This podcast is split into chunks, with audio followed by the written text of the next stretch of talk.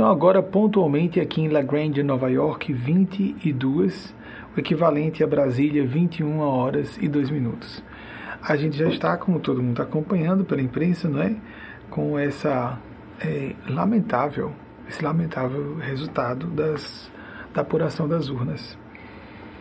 E seria inevitável, vou repetir, como orientador espiritual, eu não posso, eu devo me manifestar em assuntos graves que digam respeito aos destinos de, de uma pátria inteira, e mais ainda com o perigo de haver feito dominó em relação a outras democracias na América Latina e mundo afora. Nós vivemos uma época de grandes perigos, rondando o bem, as forças do bem. E eu fiquei bastante triste, principalmente pelo gênero de pelo, pela pequena distância entre o primeiro e o segundo colocados, que não apareceram essas essa distância tão pequena não aparecia nos institutos sérios de pesquisa. O que eu quero dizer com isso, amigas amigos? Uma hipótese eu descarto. Estou aqui uh, atrevidamente apresentando duas hipóteses e uma já descarto. Porque isso pode ser aventado por alguém. É interferência e fraude nas urnas. Não acredito que tenha acontecido isso, é opinião pessoal. Eu não estou falando em nome da espiritualidade sublime, debaixo da qual eu estou aqui posicionado para apresentar minhas opiniões a vocês. Segunda hipótese é aquela em que eu acredito. Porque eu estou falando sobre distância entre institutos de pesquisas e seus resultados que foram é, sofrendo algumas modificações e tem uma previsão de erro estatístico de 2%. É que estatística é uma ciência matemática.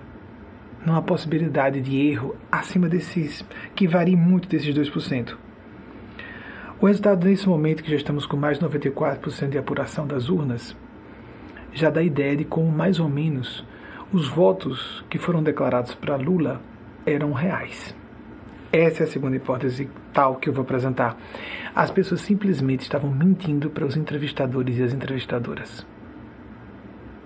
Ou seja, as pessoas sabem que o voto era tão vergonhosamente alinhado com o mal que elas tinham vergonha de ser sinceras, inclusive com os entrevistadores e entrevistadoras.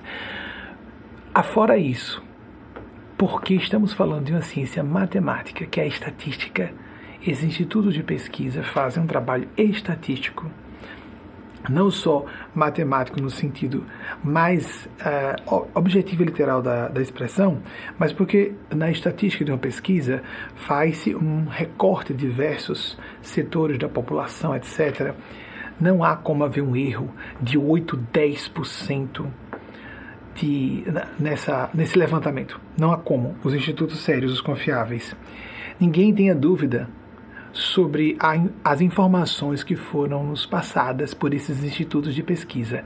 Só que a conta que eles fazem é baseada na fala das pessoas.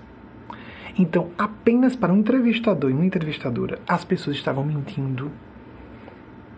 Algumas pessoas poderiam atribuir só a responsabilidade a pessoas que estavam na terceira via. Não. Isso é uma falha de sintonia da nação brasileira de muita gente dos contingentes demográficos brasileiros. Ninguém tem a ganhar com atitudes reacionárias. Ninguém, nenhum grupo social ou econômico vai ganhar, a não ser uma elite ou parasitária ou totalitária, com as propostas e com as realizações e as demonstrações documentais do que ocorreu durante esses quatro anos e mais outros anos antes. Amigas, amigos, existe corrupção institucionalizada no Brasil, mas nesse momento o candidato que era de caráter ilibado, mesmo, mesmo de caráter ilibado, um homem vocacionado que está em primeiro lugar ainda nas campanhas, na, no resultado das urnas, é, este homem não ganhar de maneira acachapante. Tudo bem, a gente já sabia pelos institutos de pesquisa que não ganharia como deveria, que o Brasil estava passando, tá passando, está passando essa vergonha internacional.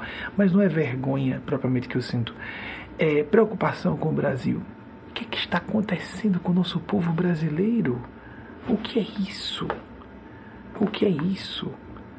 Com quantidade de milhões de pessoas a mais na vala da miséria, com os horrores que aconteceram durante a pandemia, onde estamos com a cabeça e com o coração. O coração. Num assunto de ideologia política. Ultrapassamos esse discurso há muito tempo. Isso já era para ter sido resolvido em 2018. Todas as atitudes que são contra mulheres, metade da população é de mulheres. Contra negras, pessoas negras mestiças, que percentual mais temos da população quando colocamos esse grupo? Houve várias revela vários relatos de. Será que nós podemos documentar isso? Na época de 2018, houve isso contra nordestinos e nordestinas. Se nós formos somando todos os grupos que são frontalmente e toda a classe desfavorecida que está passando fome, fatias enormes da população que foram para a vala da miséria. O que está acontecendo com o nosso povo? Falha nas urnas eletrônicas? Não quero crer que tenhamos chegado a isso. É uma, é uma especulação que eu, sinceramente, por intuição, e eu não posso revelar o que a espiritualidade fala sobre isso, por intuição, falando por mim mesmo, eu poderia uh, sair pela. tergiversar uma afirmação, uma negação disso aqui. Por intuição, minha leitura é: isso é o que representa a pessoa que apoia o outro lado. Disposta a mentir até para o entrevistado ou entrevistadora, para não passar um, um vexame, porque já tem consciência que passaria um vexame dizendo que voltaria no outro lado, que é um lado, obviamente, do mal. Mas é uma pessoa que é contra mulheres, contra negros, contra pobres, contra LGBTs, contra todo mundo contra si, contra si mesmo, contra si mesma e não sabe. Porque quem é contra grupos minoritários é contra toda a humanidade. Porque todos e todas nós, em algum momento, seremos vítima de preconceito, nem que seja quando chegamos à terceira idade. Todas e todos nós envelhecemos. Todas e todos podemos sofrer um acidente e ficarmos, por exemplo, com um acidente vascular cerebral de grandes proporções, com limitações cognitivas sérias e perdermos todo o espaço de proteção das pessoas se não houver um ambiente solidário, fraterno, que é a proposição não é esquerda e direita. Eu já disse a vocês que eu tenho uma posição que, se for bem rigorosa e analítica, de direita. Mas não a direita que se fala no Brasil, eu sou progressista. As minhas ideias aqui no correr dos anos. Eu estou falando muito em minha pessoa para vocês não atribuírem espiritualidade que vocês não queiram atribuir. Não tem importância, não tem importância. Mas acho que seja bastante difícil que alguma pessoa do outro lado me acompanhe. Não aguenta. Gente do mal não gosta do meu discurso. Não gosta. Gente parasitária, mentirosa, dissimulada, hipócrita, não gosta desse discurso daqui de jeito nenhum. Eu sou um espanta gente ruim. Que coisa eu me orgulho disso. O que não tem em português, uma palavra que se preste a isso, o orgulho, o bom orgulho, pride do inglês. A gente não tem essa palavra, honra prestar um tão bom serviço, canalizando o céu, percentual maior de mérito deles e delas, que as pessoas do mal não gostam de me ouvir. Que coisa boa! Uma amiga minha que, hum, amiga mesmo, amiga irmã, que eu não vou nem citar o nome dela, para não atrair energia ruim para ela, não é irmã biológica, é uma amiga irmã até os ossos, como se fala em inglês. Ela chegou aqui em ela, ela tem um aniversário, eu não vou dizer. Ela chegou aqui. Vou dizer que há mais de 15 e menos de 20 anos. Ela chegou aqui e marcou a data que ela chegou. E ela aniversaria todos os anos a data que ela chegou. E essa moça, que eu sinto como irmã até os ossos, sem ser parente consanguínea, essa vem para aqui para o meu aniversário, vai viajar só para estar aqui no dia do meu aniversário e não sei, reticências, para não revelar a pessoa. Essa amiga, irmã, irmã, amiga, porque primeiro pelo espírito nós somos, porque o corpo, todas as nossas títulos, fortuna, status, até popularidade, porque o rosto pode mudar do outro lado a gente não ser reconhecido. Não, mas eu sou fulano de tal. É, aham. Não é. Perde-se tudo.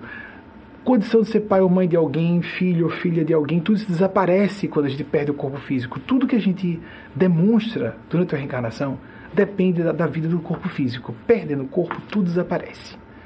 Nós só mantemos o outro lado que nós conquistamos com, pela inteligência, pelos sentimentos e as realizações para o bem, como créditos, créditos espirituais e kármicos. Só isso. Então, essa amiga irmã falou das coisas mais é, interessantes e que se repetiram no correr dos anos, mas ela foi a pessoa que mais enfaticamente falou isso. E aquela que me deu susto maior na resposta, porque eu já estava acostumado a ouvir isso. O que é isso que você é cercado de tanta gente boa, de bom coração? Esse grupo é fantástico. Tenho. Tem pessoas aqui fora de série do padrão médio da Terra, próximas do nosso grupo. Tem são pessoas muito amigas, muito leais, muito decentes, muito solidárias, bem acima da média, muito francas, não gostam de dissimulação. É claro que há agrupamentos que têm mais esse perfil do que outros. E há gente com problemas em todo lugar. E é claro que há pessoas com problemas aqui. Houve pessoas que já me declararam, eu acho que eu tenho uma inclinação psicopática. Eu, não, fique tranquilo. Não, você não tem não, tem não, tem não. Ah, mas eu acho que. Não, tá, você acha, tá errado. Você está tá exagerando as suas tendências destrutivas e autodestrutivas. Há pessoas com problemas e defeitos em todo lugar. E são pessoas humanas. Eu não estou dizendo que são pessoas santas. De modo algum. Nem eu, nem essas pessoas são santas. Não existem, não existem mais santos na Terra. Nós encerramos essa era. Encerramos essa era. Está no topo da nossa página Facebook, nesse momento, enquanto essa palestra é exibida, está no topo da página uma opinião nossa que nós expedimos vocês podem discordar. A era dos santos e das santas já acabou. Houve um período em que havia muitos espíritos extremamente iluminados reencarnados para ajudar a humanidade quando nós estávamos de andador, como criancinhas, né, aprendendo a andar. Agora que moralmente ficamos adultos jovens ou adolescentes, mais ou menos como se tivéssemos acabado de passar da maioridade, esses espíritos não estão mais reencarnando. Estamos apenas com algumas pessoas com 30 anos, um pouco mais velhas, mas aqueles anciãos sábios, almas iluminadas, gênios celestes, não estão mais conosco no plano físico, não. É uma opinião minha. Então, não há santos. A ideia não é essa. Ela disse: O que é isso que tem tanta gente boa perto de você? Que grupo é esse? A minha resposta para ela foi: é porque eu sou osso duro de roer. E aí, se a pessoa não tiver bom coração, não me aguenta. Se ela for dissimulada e mau caráter, não aguenta. Tem um limite. Tem um limite. Tanto é que elas começam a se afastar um pouquinho até que não aguentam e vão embora. Se a pessoa põe um ego à frente do ideal, se a pessoa tem problemas graves de caráter, se a pessoa tem problemas graves de comportamento, ela não me aguenta muito tempo. E eu fico bastante satisfeito que essas pessoas vão embora. Vampiros emocionais não gostam de mim, pessoas sem caráter não gostam de mim e eu fico, não festejo, mas acho isso muito bom sinal de que essa principiologia que estou defendendo seja realmente não à toa esse, esses endossos divinos em cima do discurso que eu estou canalizando. O maior percentual de mérito é deles e delas, não meu. Eu tinha que fazer esse protesto público, é ao vivo, né? Não tem como não fazer esse protesto. Lamentável, lamentável, lamentável e perigoso. Tem gente que acha que pode ter benefícios e não terá. Tem gente que acha que ganha com isso e não está ganhando. Tem gente que é apenas perversa e mesquinha e só vai ter o resultado disso em sua linha de eventos, quer acredite ou não. E não acredite em lei do karma. Não tem importância. As leis espirituais e naturais e, e, da vida não esperam, não precisam de aprovação de nenhuma pessoa, como a lei da gravidade. Ah, eu não acredito que se eu me jogar aqui desse precipício, eu caio no, lá embaixo, no fundo do abismo, e me arrebento. Então tá certo. O que, que acontece se a pessoa se jogar realmente? Ah, eu não acredito no karma, não. Não, isso é. Algumas pessoas acreditam, mas como eu não acredito, não funciona com você? Ok, siga. Siga. Agora, existem algumas complexidades imensas no assunto. Como, por exemplo, para a pessoa receber logo uma resposta da lei do karma, ela tem que ter merecimento. E quando há uma coletividade envolvida, Adolf Hitler só foi cometer suicídio em 1945 depois de arrebentar com a Europa e, um, e parte do mundo junto com ele. Ele tragou de 50 a 100 milhões de vidas junto com ele, antes de ele vir a óbito. Não mereceu. ser arrebentado e o que vinha como sinalização para ele, ele ignorou. A Alemanha já, tinha guerra perdida, ele próprio já tinha essa opinião desde 1942. Há registros documentais que ele já sabia que a Alemanha perder desde 42 e ele não rendeu guarda. Nem em nome do povo que ele dizia tanto admirar e amar, que não é, ele não era alemão, ele era austríaco. Mas tudo bem, a raça ariana, que seria na é, bestialidade da tese dele superior, nós vimos que superioridade, não é? O que demonstraram. É claro que não vamos dizer também que seja uma raça inferior à raça branca. Por, por sinal, sou branco, né? Mas vimos toda vez que nós quisemos apresentar como humanidade que alguma raça ela superou a outra, o que aconteceu. Essas raças muito brancas, posso falar, sou branco, gente, olha, foram o terror da latinidade clássica, o, destruíram Roma antigos bárbaros. E essa, essa palavra bárbaros, que é de origem latina, vem da ideia de. Era uma gozação, era uma zombaria.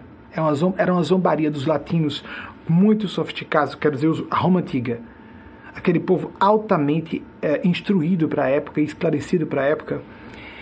Aquele pessoal lá, dos, lá de cima, dos países nórdicos, aquele pessoal louro de olho azul, que fala bah, bah, bah, bah, bah, bah, bah, bah, bah. aqueles idiomas primitivos, cheios de R's e batidas sem nenhuma sofisticação fraseológica, sintática, nada, nada, nada, nada. Muitos eram completamente, nem sequer tinham ainda a escrita.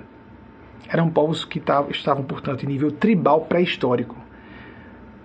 Fala-se muito de, por exemplo, a acusação né, sobre pessoas falarem isso sobre e muito bem fundamentada, muito bem lastreada, a acusação de que como há povos eh, de uh, pele morena ou mestiça ou negra que estão aqui ou ali em situações, aqui ou ali em fase tribal, a gente se esquece que não só os povos nórdicos foram os bárbaros que acabaram com o Império Romano, os povos nórdicos foram os vikings que aterrorizaram a Europa medieval. E para finalizar, agora no século XX, porque estamos ainda para completar 80 anos que esse horror terminou, tivemos os nazistas. Porque os fascistas estavam próximos de ser tão terríveis quanto os nazistas. Muito triste isso, né? Eu concordo com a tese controversa Aí você tá até uma pessoa antes mesmo de pedir a primeira pergunta. Mas é horrível isso, né? A gente chega aqui com o coração triste. Todas as pessoas de bem esclarecidas estão tristes e angustiadas com isso, né? Preocupadas. Meu Deus, o que é isso? O que é isso? Que... É, é bater na cara da pessoa. Tu não tem vergonha não, rapaz. Diante de sua consciência, você acredita em Deus mesmo? Você é cristão e cristã mesmo? Se você fosse cristão, você votaria numa pessoa que tem teses contrárias ao pensamento de Jesus, tão obviamente contrárias ao pensamento de Jesus. Você não tem vergonha, bata a cara, bata no, na, no espelho, na sua cara, tenha vergonha. Se não tiver consciência, tenha vergonha. Você não vai ganhar nada com isso. Quem está votando contra não vai ganhar nada com isso. Não faz sentido um percentual tão alto está trabalhando no sentido contrário. Não faz sentido, amigas e amigos. Ou há alguma, inter, alguma interferência nas urnas, que eu não acredito que seja isso. A, a, a gente especulando, viu? A gente especulando. Aí então estou dizendo que estou captando. Primeiro, é deduzível, porque há poucas possibilidades. Porque estatística não mente. Estudo estatístico não mente. É matemática. Simples assim ou as pessoas estão mentindo na hora de oferecer a sua a, a, declaração do seu voto. Mesmo que seja só para um entrevistador ou uma entrevistadora. A pessoa sabe que vai passar vergonha, mas como ela não tem consciência, só está preocupada com aparência, ela mente. Porque sabe que o entrevistador é entrevistador. Então você é do mal? É, sou, sou do mal. É para poder se passasse de boazinha. Ela diz que vai votar na pessoa que todo mundo já está sabendo que é do bem mas na verdade volta no mal, porque ela é do mal. E quem faz isso paga. A Alemanha nazista pagou um preço de ficar destroçada. Não queiramos isso para o nosso país. Eu sou residente dos Estados Unidos, mas eu fico triste como se estivesse com vocês aí. Profundamente triste, porque eu sou brasileiro, de alma. Não só formalmente eu sou brasileiro, tenho cidadania brasileira, mas eu sou brasileiro de alma. E meus amigos, amigas, irmãs, amigos irmãos, quantas pessoas e o povo brasileiro que eu amo. É lógico, eu sou brasileiro. É triste. Hannah Arendt. Essa que é citar antes de começar a primeira pergunta. Eu já citei aqui algumas vezes, é um fenômeno essa mulher foi, é que veio entre 1906 e 1975. Hannah Arendt trouxe a tese da banalização do mal, muito conhecida pela, pelo conceito de banalização do mal, Acho que até ela foi ingênua em algumas coisas, que aquelas pessoas não estavam propriamente conscientes do que estavam fazendo, estavam obedecendo ordens. Peraí, peraí, peraí, peraí, peraí, peraí, peraí, peraí. Ok. Mas eu gosto muito quando ela falou, e a comunidade judaica não gostou muito, ela era judaica, filósofa, alemã e judaica. Ela disse que aquele mal perpetrado contra os judeus não, e judias, judaicas, não foi só contra os judeus, não, só, não foi só contra o povo de Israel de origem, de mentalidade, cultura e religião judaica. Ou judaica, se quisermos, cultura e religião de forma distinta. Porque alguns são de cultura judaica e são ateus e ateias. Interessante, né? É questão de foro íntimo, lógico. Mas se sentem, se identificam com a cultura judaica e se apresentam assim e são de famílias judaicas, etc. Eu concordo que foi uma ofensa, um ataque à humanidade inteira. Nós estávamos ali com o povo judeu sendo massacrado todas e todos nós. Nós estávamos com os negros e negras que foram e ciganos, ciganas e os homossexuais, que não havia distinção entre uh, pessoas trans, etc. Não, não havia. Então, os homossexuais também, que foram para os campos de concentração nazista. Nós esquecemos que esses grupos também estavam lá. Mas em cada grupo, a humanidade inteira, os rapazes, porque eram rapazes, a maior parte muito jovens, que estavam há anos vendo horrores. Nós não sabemos, se não estivermos em campo de batalha, o que é campo de batalha. Os rapazes que estavam saturados do horror, isso por em documentários, a gente vendo os vídeos testemunhais, isso dá um caráter de persuasivo, um poder de impacto muito diferente, do, muito diferente de só, de só ler, digo de coração, porque a, aquela que a leitura transmite muito mais informação e a gente pode ficar num estado crítico muito melhor para aprendizado em profundidade da leitura ainda é o melhor sistema de aprendizado.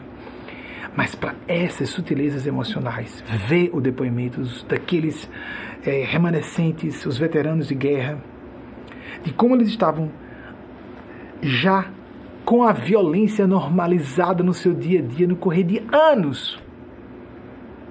Muitos passaram mal, vomitaram, ficaram escandalizados com o que viram nos campos de concentração nazistas. Não queiramos isso para o nosso país. O horror que foi a pandemia, que seria muito menor. Centenas e milhares de mortes a menos, e toda a comunidade científica é unânime em dizer que seriam centenas de milhares de mortes a menos. Não foi suficiente para convencer nossa população, a parte da população que está sintonizada com o mal não foi suficiente para dizer que você vai se arrebentar. Não é o outro lado que vai se arrebentar, não. Todo mundo vai se arrebentar junto. Está todo mundo no mesmo barco. É como se alguém quisesse, vou furar o barco para poder matar você, sufocando você, afogando você. Mas o barco, a pessoa está no mesmo barco. Tem que explicar esse ditado popular de que está todo mundo no mesmo barco. Pois é, se você fura o barco para porque o outro lado se, se, arrebentar, você vai se afogar junto, querido, querida. Não, mas é porque eu tenho um bote salva-vidas especial. Tem mesmo. Eu tenho uma boia em alto mar. Tem mesmo. Você está muito confiante mesmo de que isso vai acabar bem? É só vermos como foi o êxito de Hitler até o fim. Demorou. O povo alemão ficou com Hitler de 1933 até 45. E acabou como acabou a Alemanha ficou pedra sobre pedra. Nós queremos isso para o nosso país. Eu peço desculpas aos mais sensíveis, ou às pessoas que julguem erradamente, viu? Com toda segurança eu digo. Com toda segurança digo. Jesus estava se opondo, na época, a todas as classes do poder. Era uma sociedade primitiva, e por ser uma sociedade, uma civilização primitiva, era teocrática. Aquela classe dominante era tu, não era o povo de Israel. éramos todos nós ali representados. Pessoas que seriam as mais ricas de qualquer povo, mais poderosas no campo político, com mais influência, com poder religioso, claro, era o mais óbvio. Ele se opôs contra elites que eram opressivas, porque havia, e é declarado nos evangelhos, exceções entre essas pessoas, que estavam se opondo ao que os outros, hipócritas e uh, pessoas que estavam apenas encenando, vamos explicar, né? Pessoa que está encenando alguma coisa para ter um, obter um benefício por trás ou por baixo dos panos. Triste, que deprimente, que angustiante a gente acompanhar isso. Que triste, que deprimente, que angustiante. Isso é ruim para todas e todos. E a pessoa que, do outro lado, é claro que não vai ser convencida, mas agora é pensar que essas quatro semanas de, de ansiedade e preocupação para as pessoas do bem e de fúria para as forças do mal que vão ficar animadas com esse percentual a mais. É hora de pensarmos direitinho como nós vamos manter discussões familiares em grupos assim, expondo-nos publicamente como eu estou fazendo e outras pessoas, pessoas de bem no país inteiro nesse momento em todas as áreas, grandes artistas. Vocês viram a quantidade de celebridades se uniu? A quantidade de gente de direita, quantidade que se uniu. Gente de direita, políticos uh, que é, referenciais. Eu achei lindo quando Cidinha Campos saiu da sua fidelidade, não nem vou dizer qual é o partido político que ela passou mais de 40, está, está mais de 40 anos, foi até Cidinha Campos veio a público eu amo primeiro o Brasil. Amo meu partido, mas primeiro o Brasil. Vamos ver se o pessoal que disse que é idealista, que disse que está pensando no Brasil, que disse que não tinha projeto pessoal, vamos ver se esse pessoal todo agora se alinha com o único lado possível para o segundo turno e se declara publicamente seu voto a favor da única opção. Vamos ver se esse pessoal é decente mesmo ou se essas pessoas vão terminar de cometer suicídio moral diante da população decente, esclarecida. Vamos ver. Porque já tem gente se, se é, esquartejando moralmente em público, no sentido negativo, não de martírio, se esquartejando assim, perdendo, a, perdendo o capital moral no correr dos anos. Vamos ver se essas pessoas resolvem limpar um pouco a barra do registro, registro histórico medonho que estão deixando sobre si mas também agora, na atualidade mesmo, no presente. Pessoas instruídas esclarecidas, meu Deus, que coisa ridícula. Essa pessoa não, se, não percebe, não tem senso de ridículo, não. Essa pessoa não tem senso de ridículo, não.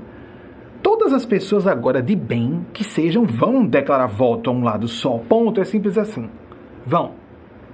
Porque tem situações emblemáticas que não dá espaço à dúvida. Não é simplismo nem maniqueísmo. É como apoiar o nazifascismo. É como apoiar Adolf Hitler. É como apoiar Putin nesse momento angustiante da história mundial. Nós não sabemos o que, que vai dar esse horror que está acontecendo na Europa nesse momento. Nem a espiritualidade é clara, porque não é função da espiritualidade nos dar respostas a respeito que nós temos que dar respostas pragmáticas, objetivas, responsáveis, adultas, humanitárias e esclarecidas Ah, mas tivemos uma alegriazinha para quebrar essa tristeza é, assustadora para o Brasil todo, mas tivemos uma alegria do nosso grupo. Uma integrante dessas poucas centenas de pessoas que acompanham nossas palestras fechadas durante a semana, em que eu falo de assuntos bem mais delicados e de forma bem mais controversa do que eu estou falando aqui, que é integrante da nossa casa há muitos anos. Eu me lembro de Linda Brasil estar aqui há mais de 20 anos pertencendo a esse grupo. Estávamos fazendo palestras na Escola Técnica de Sergipe, e isso foi, portanto, antes de 2003. Ela já estava há um tempo. Ela já estava há um tempo. Eu me lembro no Brasil, quando eu tinha o um consultório de orientação espiritual, ainda ainda o meu consultório. Acompanhei a transição dela. Linda Brasil acabou, depois de ter sido gloriosamente eleita como vereadora, agora foi eleita como deputada estadual por Sergipe, uma mulher trans que faz orgulho ao Brasil como Linda Brasil, a Sergipe e a todas as causas minoritárias. Linda, você merece, princesa. Seja muito, muito, muito feliz. E mais do que isso, faça a felicidade e o bem como você vem fazendo de muitas pessoas. uma, uma, uma, uma, uma ponta de, de luz e de alegria no fim desse túnel que nós não sabemos se vai parar logo na luz. Sempre vai. Obrigado. Linda, seja feliz. Nesse momento, a 97%, eu pedi a Wagner que preparasse aqui, enquanto os rapazes e moças em Aracaju da equipe vão produzindo. A 97,17% 97, dos votos apurados, com 47,89% para Lula e o outro candidato 43,67%. Não acredito que tenha acontecido uma interferência eletrônica fraudulenta nas urnas. Não acredito. Isso pode ser descoberto depois. Espero que eu esteja certo em dizer que não houve isso. Espero que eu esteja certo. Estou falando por mim, não em nome dos espíritos. Estou falando em meu nome. Eu acredito que seja o perfil psicológico do caráter das pessoas que estão tendo a cara de pau. Não adianta ter cara de pau, amiguinho, porque o karma é de aço ou é de titânio e vai arrebentar com o seu caminho, quer você acredite ou não. É porque pode demorar um pouco mais, só que quando demora, vem para destruir, fulminar completamente a pessoa. E ela vai levar séculos para se recuperar se você acredita em vida após a morte, se você acredita em Deus. Se não, não faz diferença, vai acontecer da mesma forma. Triste isso, né? Muito triste. Mas não fui autorizado a sair do nosso sistema de perguntas e respostas, apesar desse, dessa notícia ignara uh, de todas as formas deplorável de nós temos que passar nessas circunstâncias para um segundo turno. E com essa diferença pequena, vergonhosa, vergonhosa para o nosso país diante do mundo, uma vergonha para o Brasil diante do mundo, e uma, e uma situação preocupante para pessoas de bem. Vamos reforçar, nos reempoderar e nos tornar mais aguerridos nessas quatro semanas. Porque o lado mal sabe que é do mal consciente, pré-consciente ou inconscientemente. Sejamos fortes na, na postura aguerrida, nós que estamos do lado do bem, do bom senso, da mesma maneira que esse pessoal está. É isso que nós precisamos fazer. Amigas e amigos, eu sei que vocês que, que nos acompanham têm ressonância com o que eu estou dizendo. Vamos ficar tão ou mais aguerridos como estávamos antes porque as consequências serão nefastas para o país todo, inclusive para essa gente tola, massa de manobra que está sendo usada contra sua própria felicidade e seu bem-estar. Esse horror todo de milhões de pessoas com massa passando fome, massa gigante de pessoas.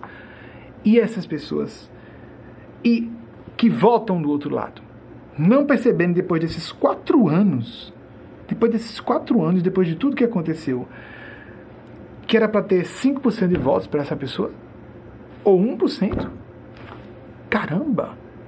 Como é surpreendente a quantidade de pessoas que dissimula que é do bem e não é do mal. Porque bastaria inteligência para perceber. Porque quantas vezes pessoas que estavam com essa pessoa foram traídas e jogadas, descartadas, na medida em que os seus interesses não eram atendidos foram descartadas sumariamente. Quantas? Nem pela inteligência, as pessoas que voltaram do outro lado estão percebendo que estão tomando uma rota de destruição junto com a nação brasileira. Nem por inteligência. É porque estão todas desprovidas de inteligência? Não. É porque os distúrbios cognitivos são mais comuns do que imaginamos. E por orgulho e teimosia, as, as pessoas preferem afundar o barco só para ver o inimigo se afogar, ainda que se afogue junto, mesmo que não perceba que isso é inconsciente. Eu acredito realmente na existência do inconsciente, como eu acredito que existam os espíritos e essas forças mentais coletivas satânicas, diabólicas, de acordo com sua religião ou suas opiniões, como você queira, porque só isso para explicar. Eu não acredito que essas 40, esses 44% de votos sejam de pessoas sem inteligências ou loucas, não. Eu acredito na força do mal e do inconsciente coletivo e da mesquinharia das pessoas que sintonizam com essas faixas mentais. Aí elas começam a criar, constroem racionalizações. Elas começam a conceber que existe uma razão para votar no lado errado. Tem um lado errado, sim foi graças a essa história de dizer que não existe o mal que aconteceu, a primeira, que aconteceu na Primeira e Segunda Guerra Mundiais. E Carl Gustav Jung foi bastante duro ao denunciar isso. O mal existe. Gênios do mal existem. Forças do mal existem. Instituições e organizações do mal existem. Ponto.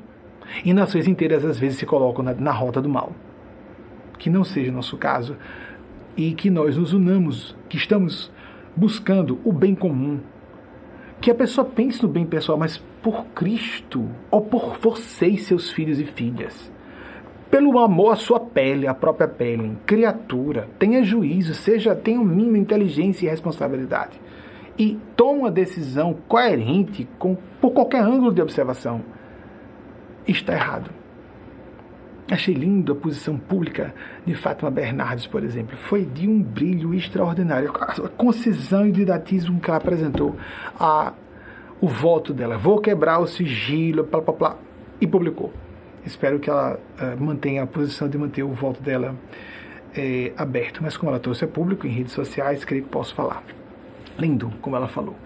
Didática, sumária. Por favor, coloquem uh, no link da descrição uh, dessa palestra. Não vai aparecer agora para quem está acompanhando ao vivo, mas depois. A posição de Fátima Bernardes. Porque se cair, pronto, quem viu, viu. Eu não disse qual foi a declaração dela, só estou dizendo que foi didática e linda.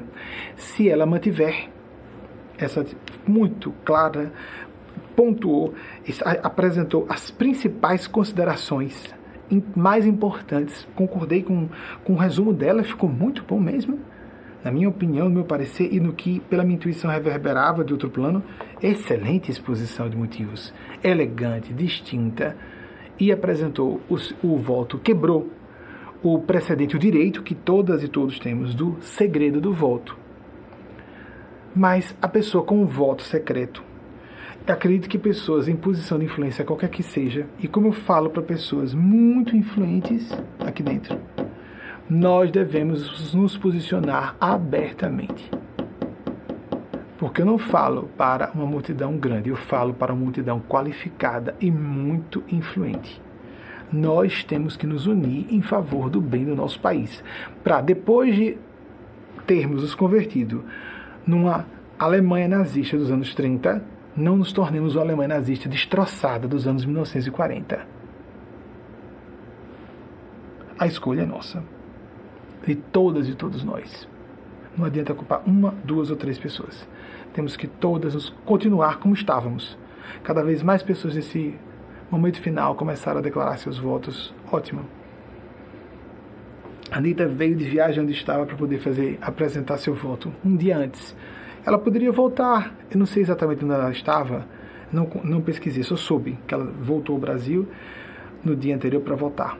Ela poderia ter voltado num consulado brasileiro, ela não precisava fazer esse gesto simbólico, por exemplo. Sim, pois é, temos que fazer o possível para ajudar a nação brasileira a não se lançar no abismo com sofrimento inqualificável para milhões de brasileiros. Precisamos mais sofrimento, mais fome, mais miséria do que isso. Mais mortes do que aconteceram durante a pandemia. Que estariam rondando cento e, cento e alguma coisa, entre 100 e 200 mil pessoas. Isso era inevitável. Segundo especialistas, segundo comunidade, a comunidade científica, se a cobertura vacinal acontecesse no tempo que foi possível. precisamos de mais milhões de pessoas passando fome como agora. Nós vamos continuar nessa rota, amigas e amigos, que laboremos e lutemos pelo bem comum. Vou repetir, não sou afiliado a partidos, quaisquer que sejam, nem a partido de esquerda, nem ao próprio PT, nem amigo pessoal de Lula, nunca entreteci uma, não entabulei uma única conversa com ele. Não se trata de Lula, Hello? Hello? Estamos falando dos destinos do Brasil? Hello? Quanto tempo vamos precisar? Quantas pancadas o país vai levar para que a população perceba o perigo que está correndo? Toda ela, sem exceção. Algumas pouquíssimas exceções, por pouco tempo.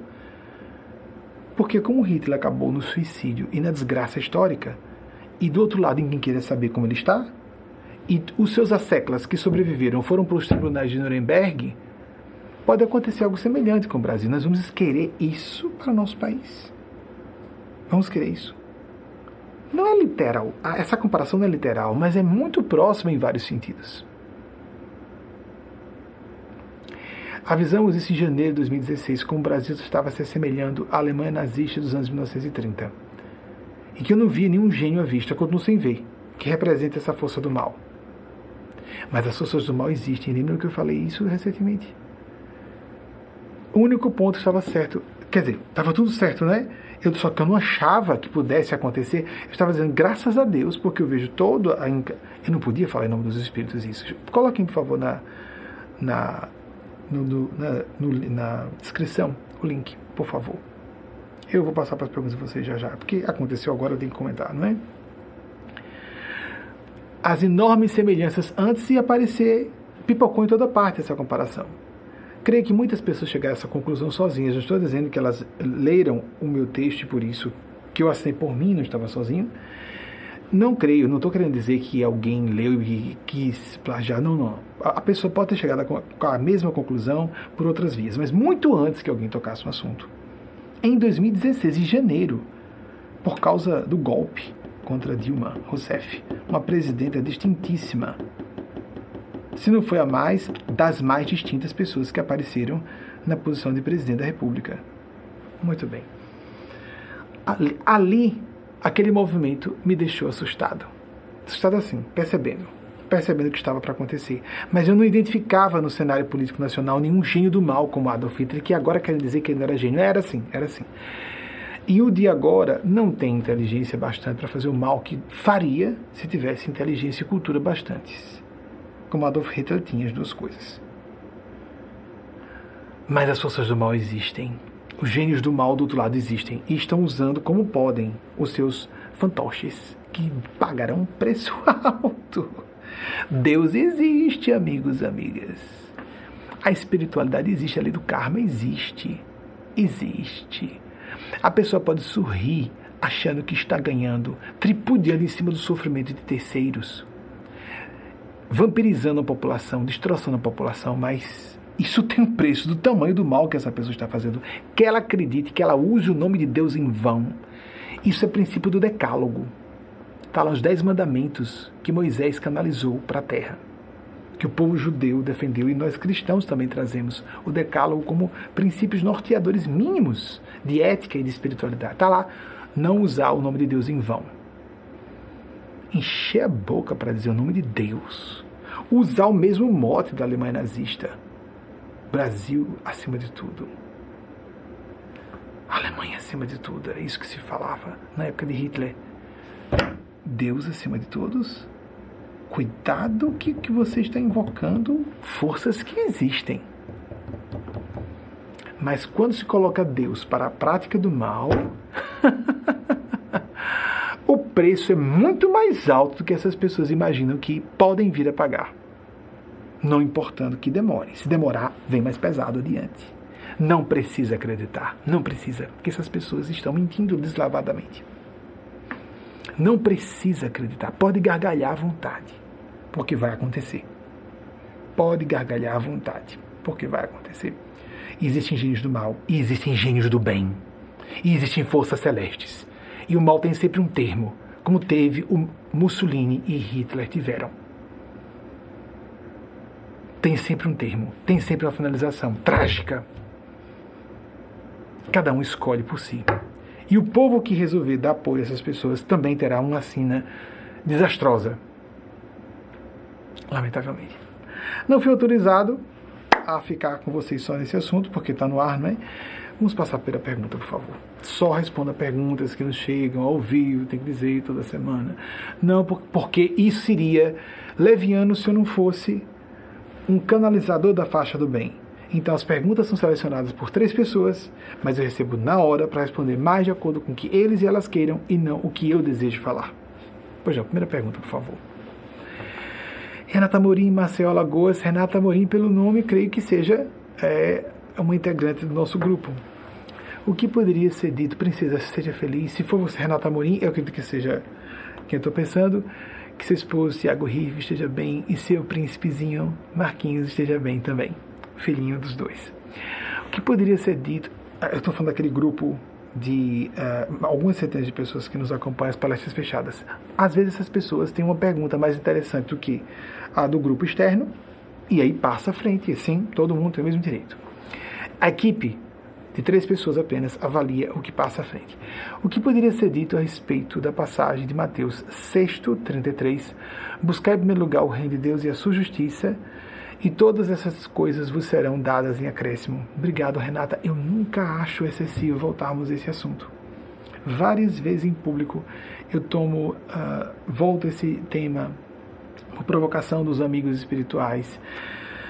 O reino de Deus e sua justiça vamos entender primeiro quando temos consciência, o que nossa consciência aponta como certo. Nós podemos, por exemplo, mesmo que de forma dura, ácida, sarcástica, a palavra sarcasmo nem tanto que nem sempre sarcasmo é uma coisa boa, mas ironia fina. Eu citei já aqui recentemente, há poucas semanas ou meses no máximo, é a autora inglesa Jane Austen, 1775-1817. Viveu pouco assim mesmo. Se vivia muito pouco na época. Raras pessoas chegavam à terceira idade avançada. Ela disse num certo momento: Olha isso aqui, como é importante para todos. Agora já estou entendendo porque querem que eu seja de Jane Austen. Vejam só como é importante isso. Em um certo momento ela disse: Eu tenho uma teimosia, ela chamou teimosia, interessante, que me é, impede, me impossibilita de suportar ficar temerosa, interessante, né? Suportar ficar temerosa da opinião de outras pessoas. De tal maneira que minha coragem se avulta quando eu sou intimidada. Uma mulher disse isso. Que coisa bonita, não é? Uma mulher disse isso. Então, nesse momento em que parecemos estar sendo intimidados e intimidadas, nós que estamos a favor do bem, vamos os reempoderar. Mais ainda é reempoderar, porque o poder é sempre de Deus e do bem, portanto. Não pensemos que isso é simplismo. O que é a favor da vida é indiscutível, inclusive para ateus e ateias. Não é verdade? Bom, muito bem. E por favor, ninguém venha com esse absurdo. É muito fácil para uma pessoa como eu, que vivi na época das redes de televisão já, desde a infância, ouvindo dublagem do Rio de Janeiro ou de São Paulo. Álamo, São Paulo. Herbert Richards. As dublagens em, do carioquês ou do paulistanês. Eu não vou simular o sotaque de outra região para ter mais penetração, porque isso, penetração, bem isso mesmo. Eu não estou preocupado com popularidade, isso é um filtro. Não a teimosia, como disse Jane Austen. Ela foi irônica ao dizer que era teimosia. Isso é coragem. Isso é um filtro. Eu não acho que é coragem, não. É filtro. Uma pessoa que me ouça falando com sotaque nordeste do Brasil diga, ah, então essa pessoa não tem nada a me dizer, vai estudar história, vai ver quantos cientistas e artistas do, de toda a história do Brasil vieram do Nordeste. Francamente, francamente. E se eu mostro aptidão vindo de um ambiente menos importante, então o mérito é maior da pessoa, não é? E não é meu mérito, é da espiritualidade maior. Voltando então ao assunto, francamente, francamente, voltar a falar isso sempre, porque não se fala sobre isso. Como há sotaque contra, como há preconceito com sotaques, como há preconceito contra regiões. Como aqui. Chega aqui, se a pessoa é São Paulo, do Rio, não importa, nem sabe se a gente fala português ou espanhol. Presumem primeiro que a gente fala espanhol. Quanto mais fazer distinção entre sotaque, quando a pessoa fala o inglês com sotaque, se é italiano, se é alemão, se é francês, se é brasileiro, souber que é brasileiro, o preconceito é o mesmo para todo mundo. É estúpido isso, gente. Isso é estúpido. É um filtro. Pronto. Gente medíocre, mesquinha que ache isso, não me ouve. Não, é só gente com nível e nível vai me acompanhar. Pronto, é isso mesmo. Com toda boa arrogância, pô, eu gosto que pensem que eu sou arrogante. Tem importância não, não há santos na terra nem santas. Tem gente se fazendo de santa. Tem gente se fazendo representante de Deus sem ser. Não foi que vimos? E como disse Lula, não vejo um representante de Deus. Pois é, não era. De uma igreja, que igreja? Né? Não é mesmo porque muitas igrejas são instituições humanas. Jesus foi bem claro contra isso, né? contra religiosos falsos, hipócritas. Voltando. Vejam o que Jane Austen disse. Como nós precisamos buscar esse reino de Deus de justiça, consciência. Não há bem, pessoal, justiça de Deus em nossa consciência porque isso fica universal quando falamos de consciência, que Deus repercute-se em nosso coração, re, re, reverbera seus princípios pelo filtro da nossa razão, casada à intuição, casada à consciência, como queremos dizer. Essa base fundamental de juízo e valor que nos torna seres humanos, porque inteligências artificiais podem reproduzir várias aptidões cognitivas humanas e animais têm instintos e emoções até, lembremos os animais domésticos, emoções e até personalidade. Observamos isso? Quem tem animal doméstico sabe disso, né? Mas juízo de valor não. Senso crítico, capacidade de intuir significado, propósito, finalidade, ideal. Isso não existe nos animais, nem nas inteligências artificiais. Isso nos torna humanos, humanas. Jesus já estava na época falando sobre buscar primeiramente o reino de Deus, porque o demais se nos acrescentaria.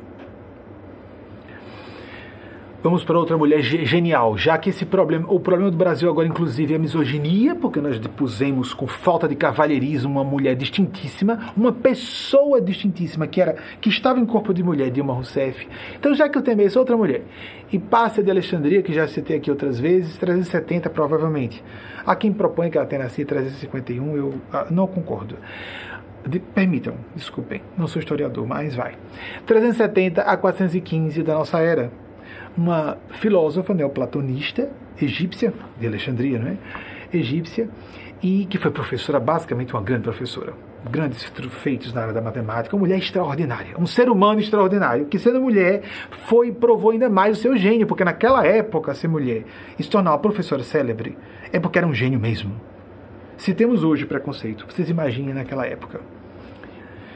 Ela foi esquartejada em praça pública pelas nascentes teocracias cristãs.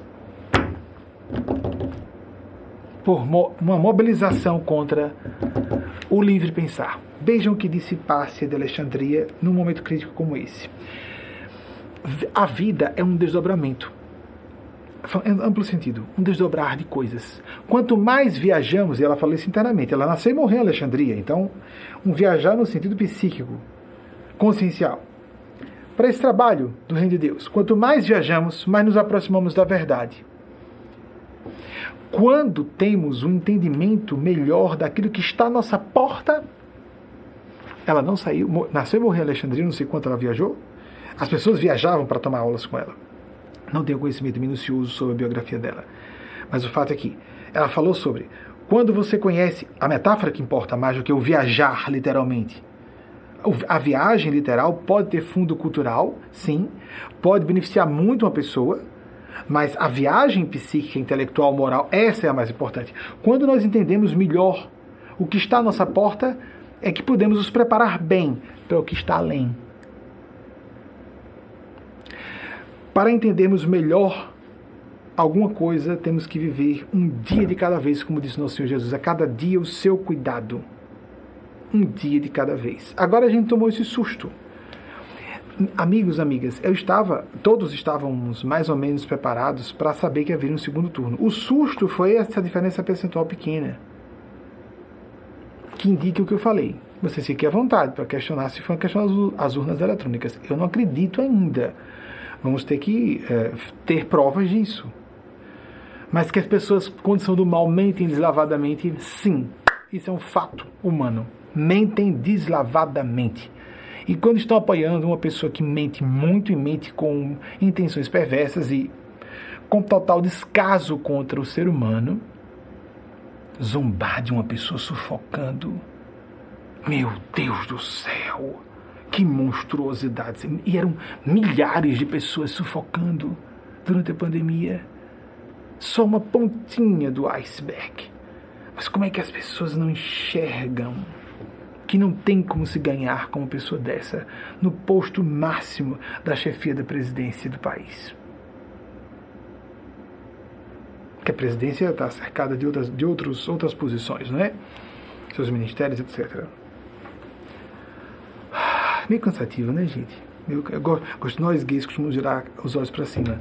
Homens héteros fazem, como por exemplo, é, Bonner fez, né, no último os homens héteros geralmente. Porque a gente não sabe, viu, gente? Só que é só pra gente relaxar, uma, uma bobagem bem grande. Uma bobagem bem grande. Mulheres e homens gays costumam levantar os olhos. Ah. Homens héteros costumam. Quantas vezes, quando tinha uma pessoa que era um tumulto, ele fazia isso. E as câmeras pegavam, né? Então, Fazendo isso, levantando os olhos, sejamos lúcidos. Mulheres ou homens, héteros ou gays, sejamos, sejamos decentes, temos caráter, tenhamos responsabilidade. Estamos lidando com vidas humanas, estamos lidando, lidando com o país inteiro. Não dá nem para relaxar, não é? Vem toda contra-reação psicológica e moral. Não é momento de a gente relaxar tanto. Nós vamos continuar com a Renata. Renata, muito obrigado, princesa, por você. É uma forma carinhosa de lidar com as minhas amigas mulheres. É, eu me assumo gay mesmo sem ser óbvio. Compreendo homossexuais que se escondem. Segundo Alfred Kinsey, que trouxe o mais antigo relatório sobre a sexualidade de homens, só 50% dos homens, falando homens do meu gênero, só 50% são completamente heterossexuais. Se eu me posiciono, posiciono assim, sem ser óbvio, é porque eu quero defender casado Estou, houve um mês de crise, sim, todo mundo passa por crises. Mas estou com, casado com o mesmo homem desde 2009. Só não foi no civil porque não existia no direito pátrio. Eu estou defendendo ideais, assim como meu sotaque. Não vou disfarçar ti, ti, ti, di, di, di. Quem fala o tio de ótimo, você é do Sudeste ou de regiões do Sul Nordeste, onde tem o tio de, faça. É natural. Nós não temos problema com quem fala outros sotaques. Nós não devemos ter problema com cor diferente de pele, orientação sexual, identidade de gênero, nada. Idade de uma pessoa. Nós temos que ter mais cuidado se uma pessoa, por exemplo, tem menos instrução, temos que ter cuidado, devemos, devemos cuidar da pessoa com instrução menor. Se a pessoa é de uma classe social menos favorecida economicamente, não podemos ter a parofobia, o ódio ou o desprezo a uma pessoa de uma classe que precisa de nossa ajuda. Se a pessoa tem coração, tem consciência, se não é psicopata, ela não só tem consciência, ela tem empatia, então ela se apieda e vai ver o que pode fazer para ajudar aquela pessoa e não ficar contra. Ou não temos consciência, ou não somos seres humanos. Amigas, amigos, amigas, amigos, sejamos gente. Sejamos gente. Sejamos gente. Sejamos gente. Outro teólogo, C.S. Lewis, 1898, 1963 teólogo, escritor, ensaísta, o cara foi um gênio em vários sentidos. Britânico disse algo interessante sobre isso. Ser gente, não é? Acabei de falar, então os espíritos pedem. City Lewis. Quem, quiser, não, quem não quiser acreditar, então obrigado pela, por atribuir a mim tanta memória, não é? Tanta, tanta cultura. Okay, eu já li isso, eu conheço as datas, fico mais, eu fico mais ativado. Às vezes, duas horas depois, eu já não, não estou com memória do que eu falei aqui. Se você não quiser acreditar no fenômeno e achar que é minha inteligência ou minha memória, ok, muito obrigado. Gentileza sua. Não é. Estou afirmando que em outros momentos eu estou no nível mediano de inteligência. Vulgar diria. Um pouquinho acima da média. Só. Sou treinado, sou treinado medianamente para o meu trabalho e sou experiente medianamente. Estudo o assunto espiritual, vim de uma família religiosa, de uma educação católica clássica, bem clássica mesmo, não sei se estou dizendo no sentido positivo. Passei pelo meio espírita por 20 anos, nos desligamos todas as religiões. Já há 14 anos, vamos celebrar 14 anos de desligamento formal, porque somos diferentes do que os kardecistas, apenas isso. A gente é sendo meio católico, eu cito aqui com frequência, citei Leonardo Boff recentemente, cito com frequência os dois, e como Júlio Lancelotti. Há pessoas decentes, o próprio Papa Francisco, há pessoas decentes no meio kardecista, há pessoas decentes em todos os ambientes. Há pessoas decentes que são evangélicas, inclusive que ficam aborrecidíssimos com outras pessoas que se dizem evangélicas ou cristãs e que não estão demonstrando o seu comportamento. Lewis disse: a educação sem valores, embora seja útil, se assemelha muito, é, se, se, se assemelha muito, equivale, vamos colocar assim, para fazer uma tradução mais livre, equivale a nós criarmos, desenvolvermos demônios mais espertos. Sem espírito moral, de moralidade, consciência, de juízo de valor, nós viramos monstros ou monstras.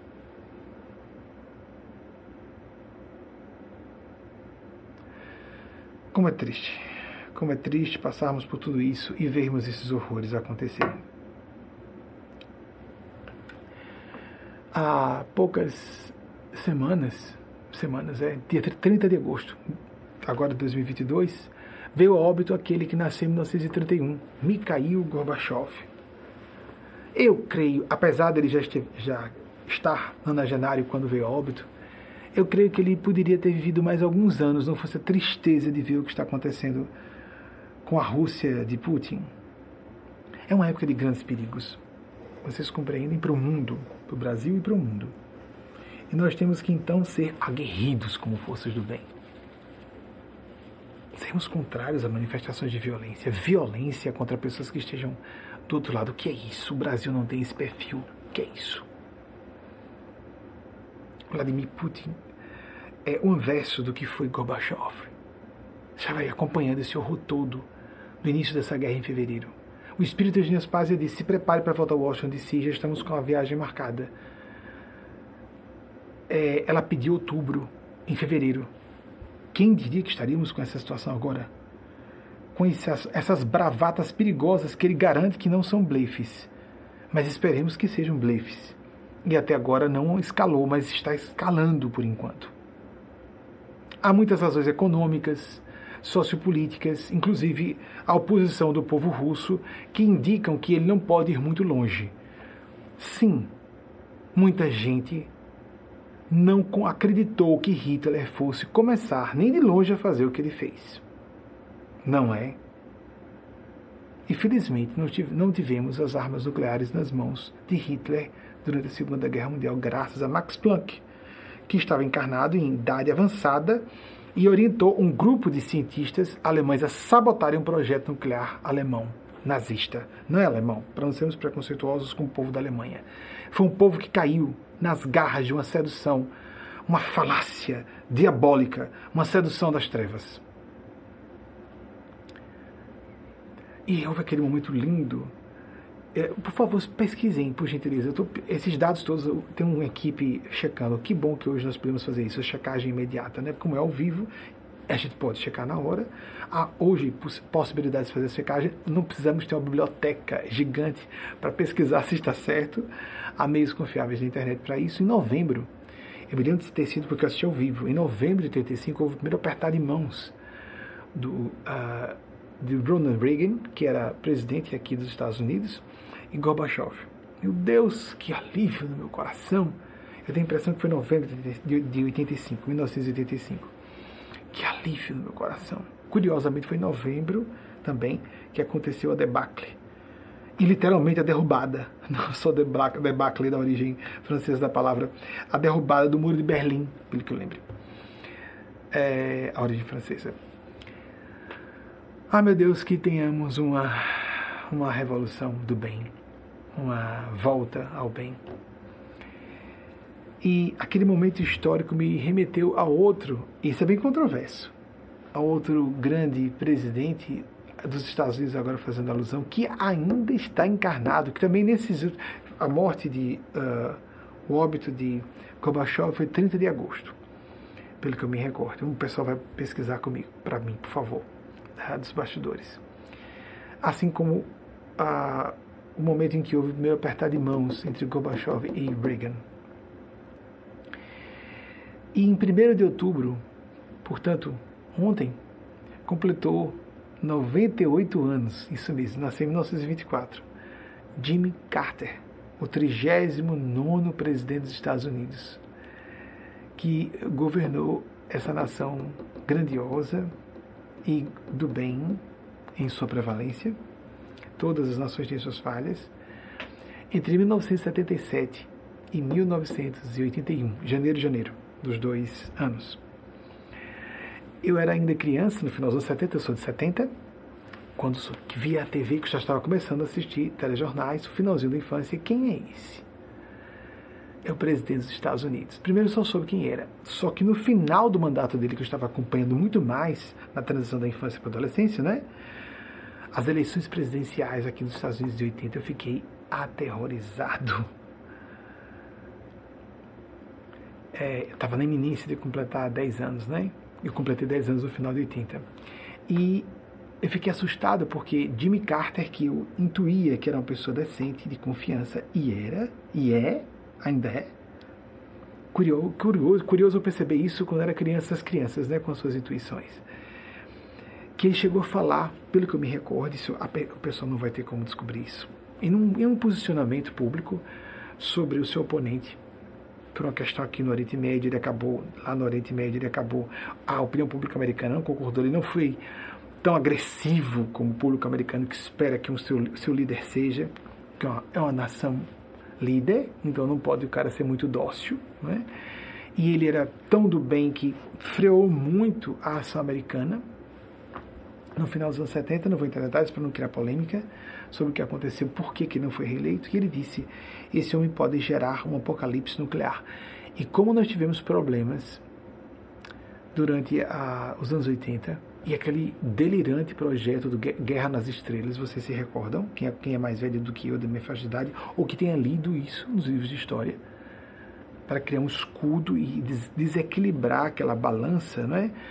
desequilibrar o, a, aquela garantia de mútua destruição em massa, que faz em tese com que uma guerra nuclear de vastas proporções não ocorra, em tese. Até agora funcionou. E Jimmy Carter comemorou. É só uma, uma curiosidade que veio à mente, então vai.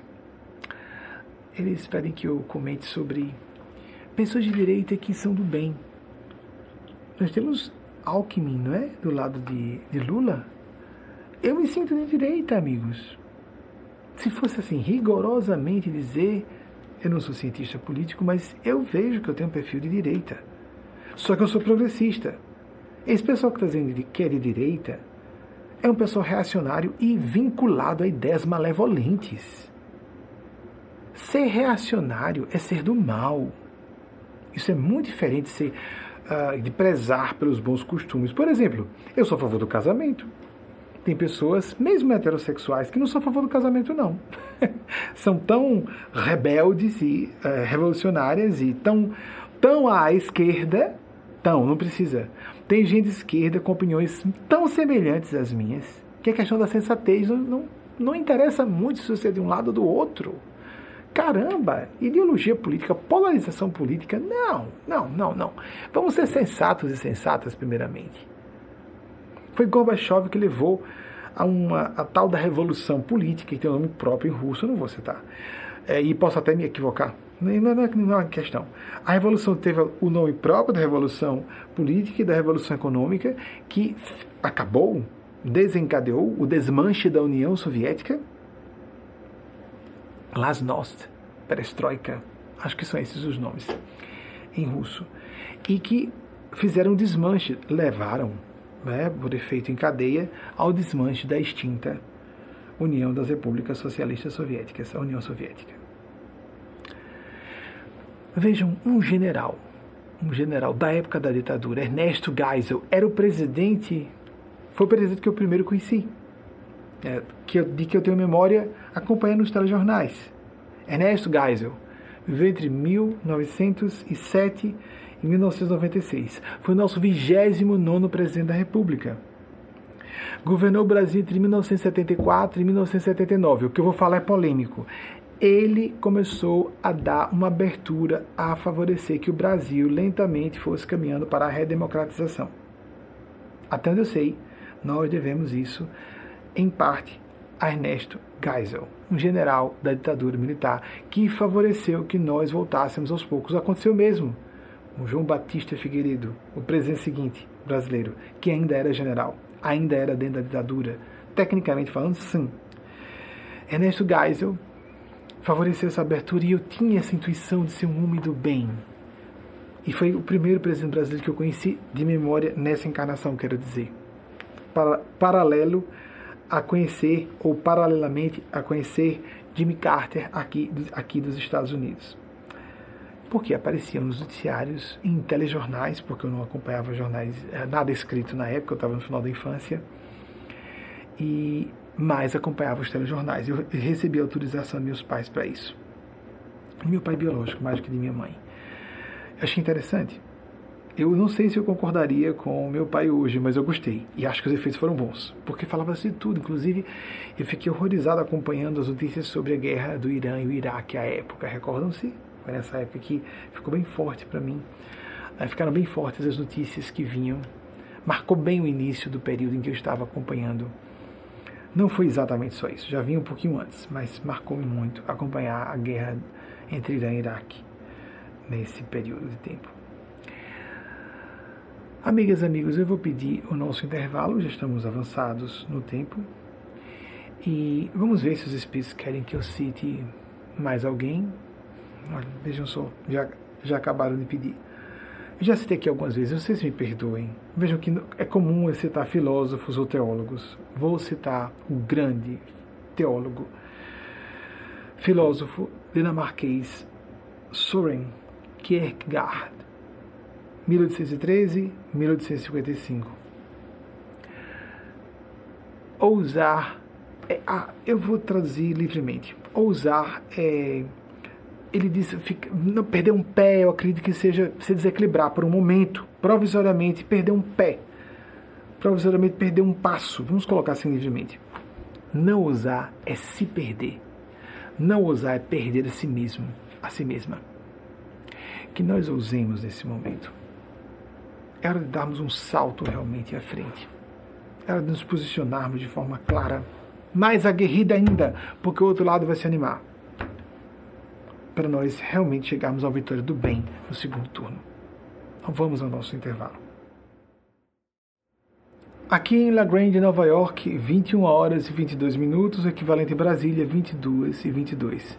Antes de pedirmos as pesquisas, quando eu fui para o intervalo, o Espírito Mateus Nacleto disse: Você não falou o que aconteceu hoje à tarde. Eu, não, não falei.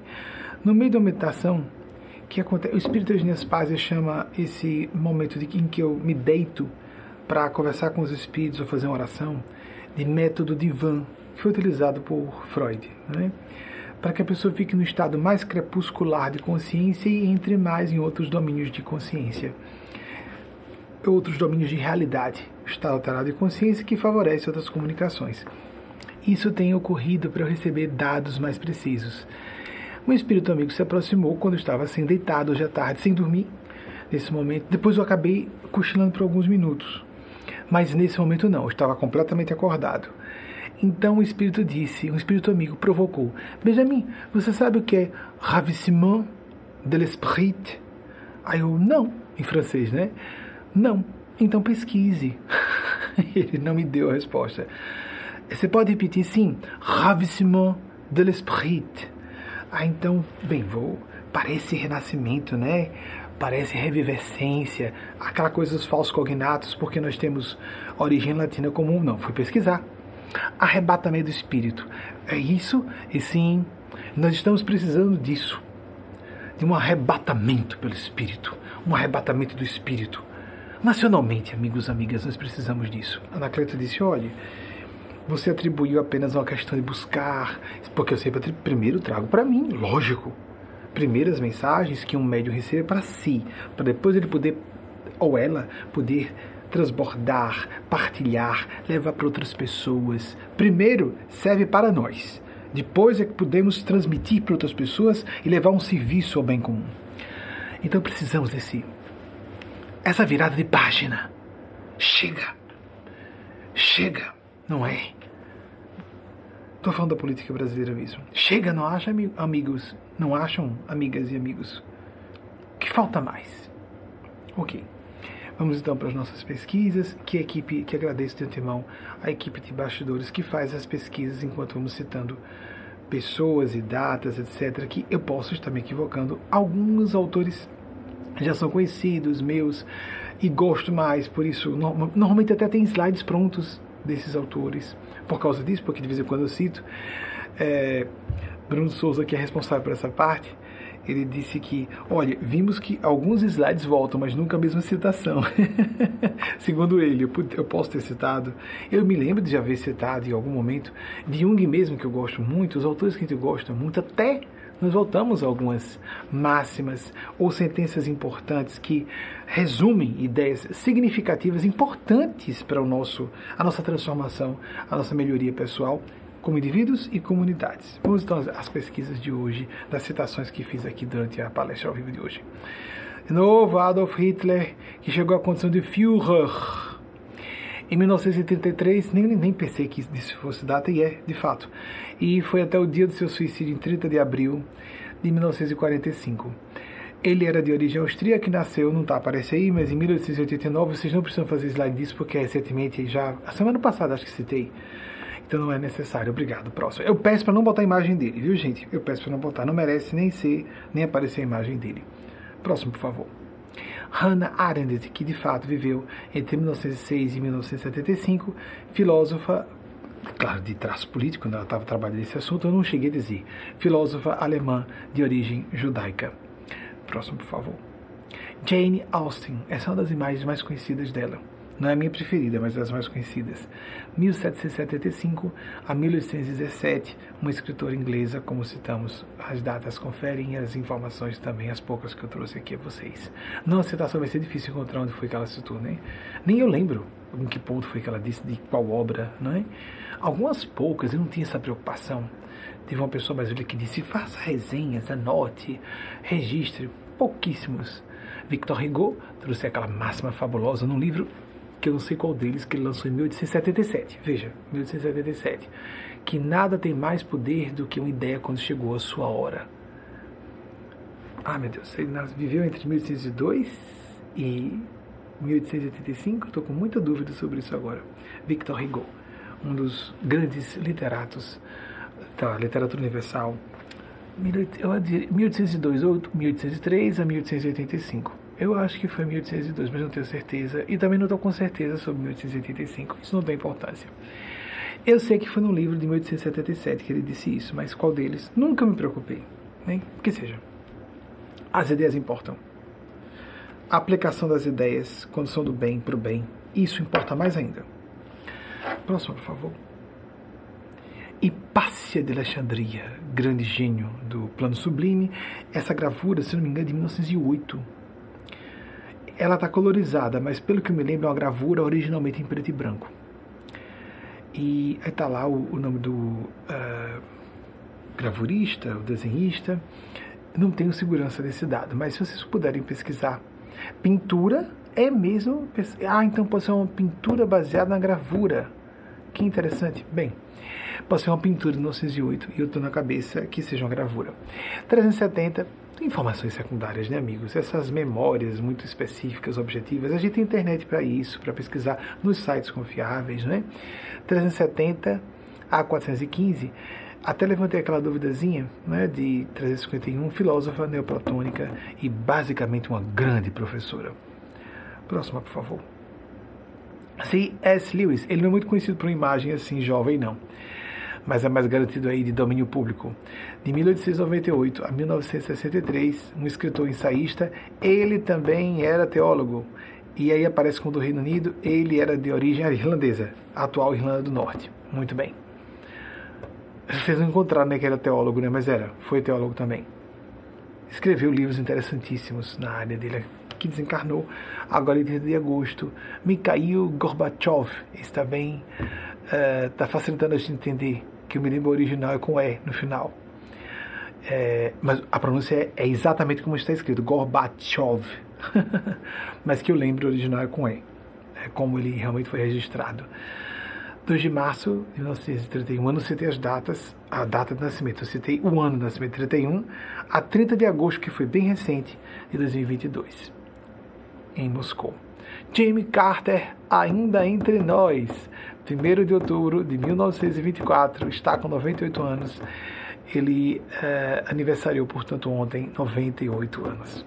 Eu estava, é, em certo momento, Jimmy Carter aconteceu isso, 39 presidente dos Estados Unidos, esses dados aí também estão mantidos, janeiro a janeiro, dos anos 77 e 81. Eu estava num certo momento assim, com, tive um lampejo. Isso aconteceu ontem. Não foi difícil lembrar de Jimmy Carter por isso é, estávamos sentindo, estava sentindo um tormento muito grande nessas forças mentais do, no Brasil e vai estar tá vindo Jimmy Carter na minha mente com tanta força. Eu vou abrir aqui e pesquisar alguma coisa sobre ele. Era o dia do aniversário dele, 1 de outubro. Estava exatamente. Foi uma provocação dos espíritos. Jimmy Carter, recentemente. Então, numa memória antiga, eu sabia que é, é, recente, de 1 de outubro, eu não lembrava, sabia, ele está quase centenário. Eu estava preocupado com a idade dele, eu sei que ele não desencarnou, senão já saberíamos. E falei com ele desse período de que eu era criança e já sabia, foi exatamente isso, 77, 81, porque houve as eleições presidenciais de 80. que deram vitória por dois turnos, não ali para os dois turnos, por, perdão, mandatos. Deu vitória ali para o primeiro mandato de Ronald Reagan, depois por mais outro mandato. Ronald Reagan dirigiu os Estados Unidos por oito anos consecutivos, durante a década de 1980. Próximo, por favor, se tiver, tem, acho que tem. Primeiro de mão, novembro de 1985. Eu me lembrava, nossa, que alegria assistir a esse momento. Vocês não fazem ideia quando vimos a Guerra Fria acompanhar esse momento. Mas nós estamos acompanhando hoje na Europa, na Rússia, com o atual tirano no poder lá, é muito mais perigoso que o que vivíamos na época. Eu não esperava viver isso. Aperto de mãos de Ronald Reagan e Gorbachev, eu achava que fosse, e de fato foi. Eu me lembro de ter assistido ao vivo eu me lembro de ter sido televisionado, né? Se aí onde isso a memória pode entrar e atrapalhar e borrar, eu posso ter assistido um telejornal que mostrava esse aperto de mão. Eu me recordo de ter sido anunciado que aconteceria esse evento, nós assistimos ao vivo. E meu Deus do céu, que alegria, que alegria, que libertação de um peso. O ano de 85 foi um ano em que eu passei muito angustiado com a questão da Guerra Fria. Desde janeiro, a ponto de eu ter tido uma experiência mística que eu aniversario até hoje, no dia 11 de janeiro. 85 passei todo o ano extremamente agoniado. Foi em 85 que eu senti o alívio com esse aperto de mão histórico entre os dois. Em 89 tivemos a queda do Muro de Berlim e em 91 o desmanche da União Soviética. Vocês podem. Tá, tá pesquisado isso? Eu acho que eu já citei, né? então vamos ver. Seguindo, não sei se eu disse que o desmanche da União Soviética foi em 91. Está nos livros de história hoje, né? A honra que eu tive foi de acompanhar esses eventos acontecerem na imprensa de boa qualidade na época. Pois não, por favor. Ernesto Geisel está aí. Eu sei que é controverso, mas a pessoa pode ser direita, a pessoa pode ser militar e do bem. É lógico que pode ser militar e do bem. É lógico que pode ser direita e do bem. Sim. Ser ateu e do bem, sim. Né? E ateia. 3 de agosto de 1907, não, 1907 foram os anos, falei dos anos, né? De 1907 a 1996, ele foi de fato, estou falando dos dados que eu apresentei, o resto eles botaram mais, obrigado, sem problema. De 1907 a 1996, é, citei-o como 29 presidente do Brasil, e de 74 a 79, é, as datas que, os números que apresentei, os dados que apresentei, conferem. Seguindo, por favor, mais alguma coisa que eu falei? Soren Kierkegaard, de uh, é, 5 de maio, dia, o, o dia, o mês não, eu citei 1813 a 1855, e uh, foram dinamarquês, eles não colocam aí, mas ele foi é, teólogo, é considerado teólogo, é, filósofo dinamarquês. Podem seguir. Não tem importância que a equipe 802, 885. Eu não estava com segurança de, do ano de nascimento, principalmente se era 802, 803. E a 1885 desencarnou com 83 anos. Grande gênio do plano sublime que desceu para falar conosco por meio desse idioma que eu considero o mais lindo de todos. Após os espíritos virem bater papo comigo, pesquise aí, pesquise, você não sabe não? Então pesquise. Seguindo. Hipácia de Alexandria, gravura original de 1908. É uma gravura realmente, depois que se tornou uma pintura, então uma gravura. Eu conhecia como gravura de 1908. Próximo, por favor. Acabou. Vocês não pesquisaram a queda do muro de Berlim em novembro de 89, mas é, é um número. É, todo mundo sabe disso, né? Pesquisa fácil. Vou fazer o seguinte: esque... pesquisa em andamento não, não precisa, acho que não precisa. Queda do Berlim foi em novembro de 89, o desmanche da União Soviética foi em 91, são dados facilmente pesquisáveis. É, se vocês quiserem continuar em andamento, ok. Mas vamos encaminhar isso é que importa mesmo, a finalização de nossa, nosso encontro místico da semana. Lembrando, para quem acha longo, não é longo se a gente pensa em uma sala de aula, em que nós às vezes passamos uma manhã inteira, uma tarde inteira, uma noite inteira tendo aulas, não é? Há pessoas que esperam a semana inteira para ouvir esse momento de aula, em que eu sou apenas um monitor, prof, os professores e professoras realmente estão do outro lado, e eu estou apenas canalizando com precariedade dos meus filtros intelecto-morais com as minhas deficiências humanas normais, com a minha ira do bem que as pessoas se incomodam porque gostam de falas ciciantes e melífluas e falsas. Eu conheço muitas pessoas dóceis, mansas e que sabem que isso não é bom e elas têm vergonha de serem assim. Quando Jesus disse que fôssemos humildes e mansos como ele, ele também depois disse que nós tivéssemos que, que ele não veio trazer a paz, mas a espada. E ele disse depois, quando disse que deixava a paz dele para nós, deixo deixo-vos minha paz, mas não vula deixo ou não vula lego, não vula dou com o mundo a dar. Ou seja, um combate permanente. E ele naquela cena emblemática no templo de Salomão, com é, improvisando chicotes e revirando as bancas do templo, dá uma ideia do que o verdadeiro Jesus, não o propalado por algumas igrejas, não todas, ou não por todos os religiosos dessas igrejas, o verdadeiro Jesus hoje acharia dessas insinuações de teocracia no Brasil, essas insinuações de uma estrutura, de uma montagem, uma, uma veleidade, vamos chamar de veleidade é teocrática no Brasil, o que Jesus acharia disso? Gostei quando Fátima Bernardi disse, disse isso na, naquele videozinho curto, eu vi só uma vez. Pena que eu não, se eu soubesse que ia citar, acabaria assistindo a, a mais de uma vez, eu vi só uma vez. Religião que é uma coisa sagrada, misturada à política, ou seja, ela, ela concorda com a opinião de todas as pessoas esclarecidas, que é uma coisa meio estranha quando política e religião se misturam. Eu nem estou em religiões convencionais, nós somos desligados de movimentos religiosos convencionais, mas considero que na condição de orientador espiritual e não religioso, é estranho, né? Mas para quem está dentro e conhece muito o assunto, sabe a diferença, a diferença entre um religioso, no sentido dogmático, convencional, pertencente a uma doutrina religiosa, e uma pessoa que é um orientador espiritual, mas não ligada a doutrinas religiosas. Quem conhece muito o assunto percebe a diferença. Quem acha que é uma coisa só, que é só um jogo de palavras, significa que você não, entende o assunto. É a mesma coisa que alguém falar de futebol sem entender. Eu não entendo futebol. Se eu falar abrir a boca, eu vou dizer besteira. Para não dizer bobagem, eu me privo de falar, me poupo de passar por ridículo de dizer asneiras sobre o que eu não conheço. Então, nós sabemos que eu, como orientador espiritual, tenho aversão à ideia de alguém na minha posição se candidatar a um cargo público. Desde que eu lancei o programa TV, eu tinha 23 anos, tinha acabado de completar 23 anos. Comecei o trabalho público com a primeira publicação da imprensa, em, com 19 anos e meio, exatamente 19 anos e meio. No dia que eu completei seis meses depois de completar 19 anos. Mas logo depois que comecei o programa TV, as pessoas presumiram que eu iria me candidatar a um cargo público. Houve que me perguntasse. Eu respondi de forma inapropriada, na minha opinião, hoje. Mas me ofendi. Não era para me ofender há pessoas que têm vocação política. Eu considero Luiz Inácio Lula da Silva um vocacionado honesto, do bem, que não está preocupado com. É, dissolução da União Soviética, 26 de dezembro de 1991.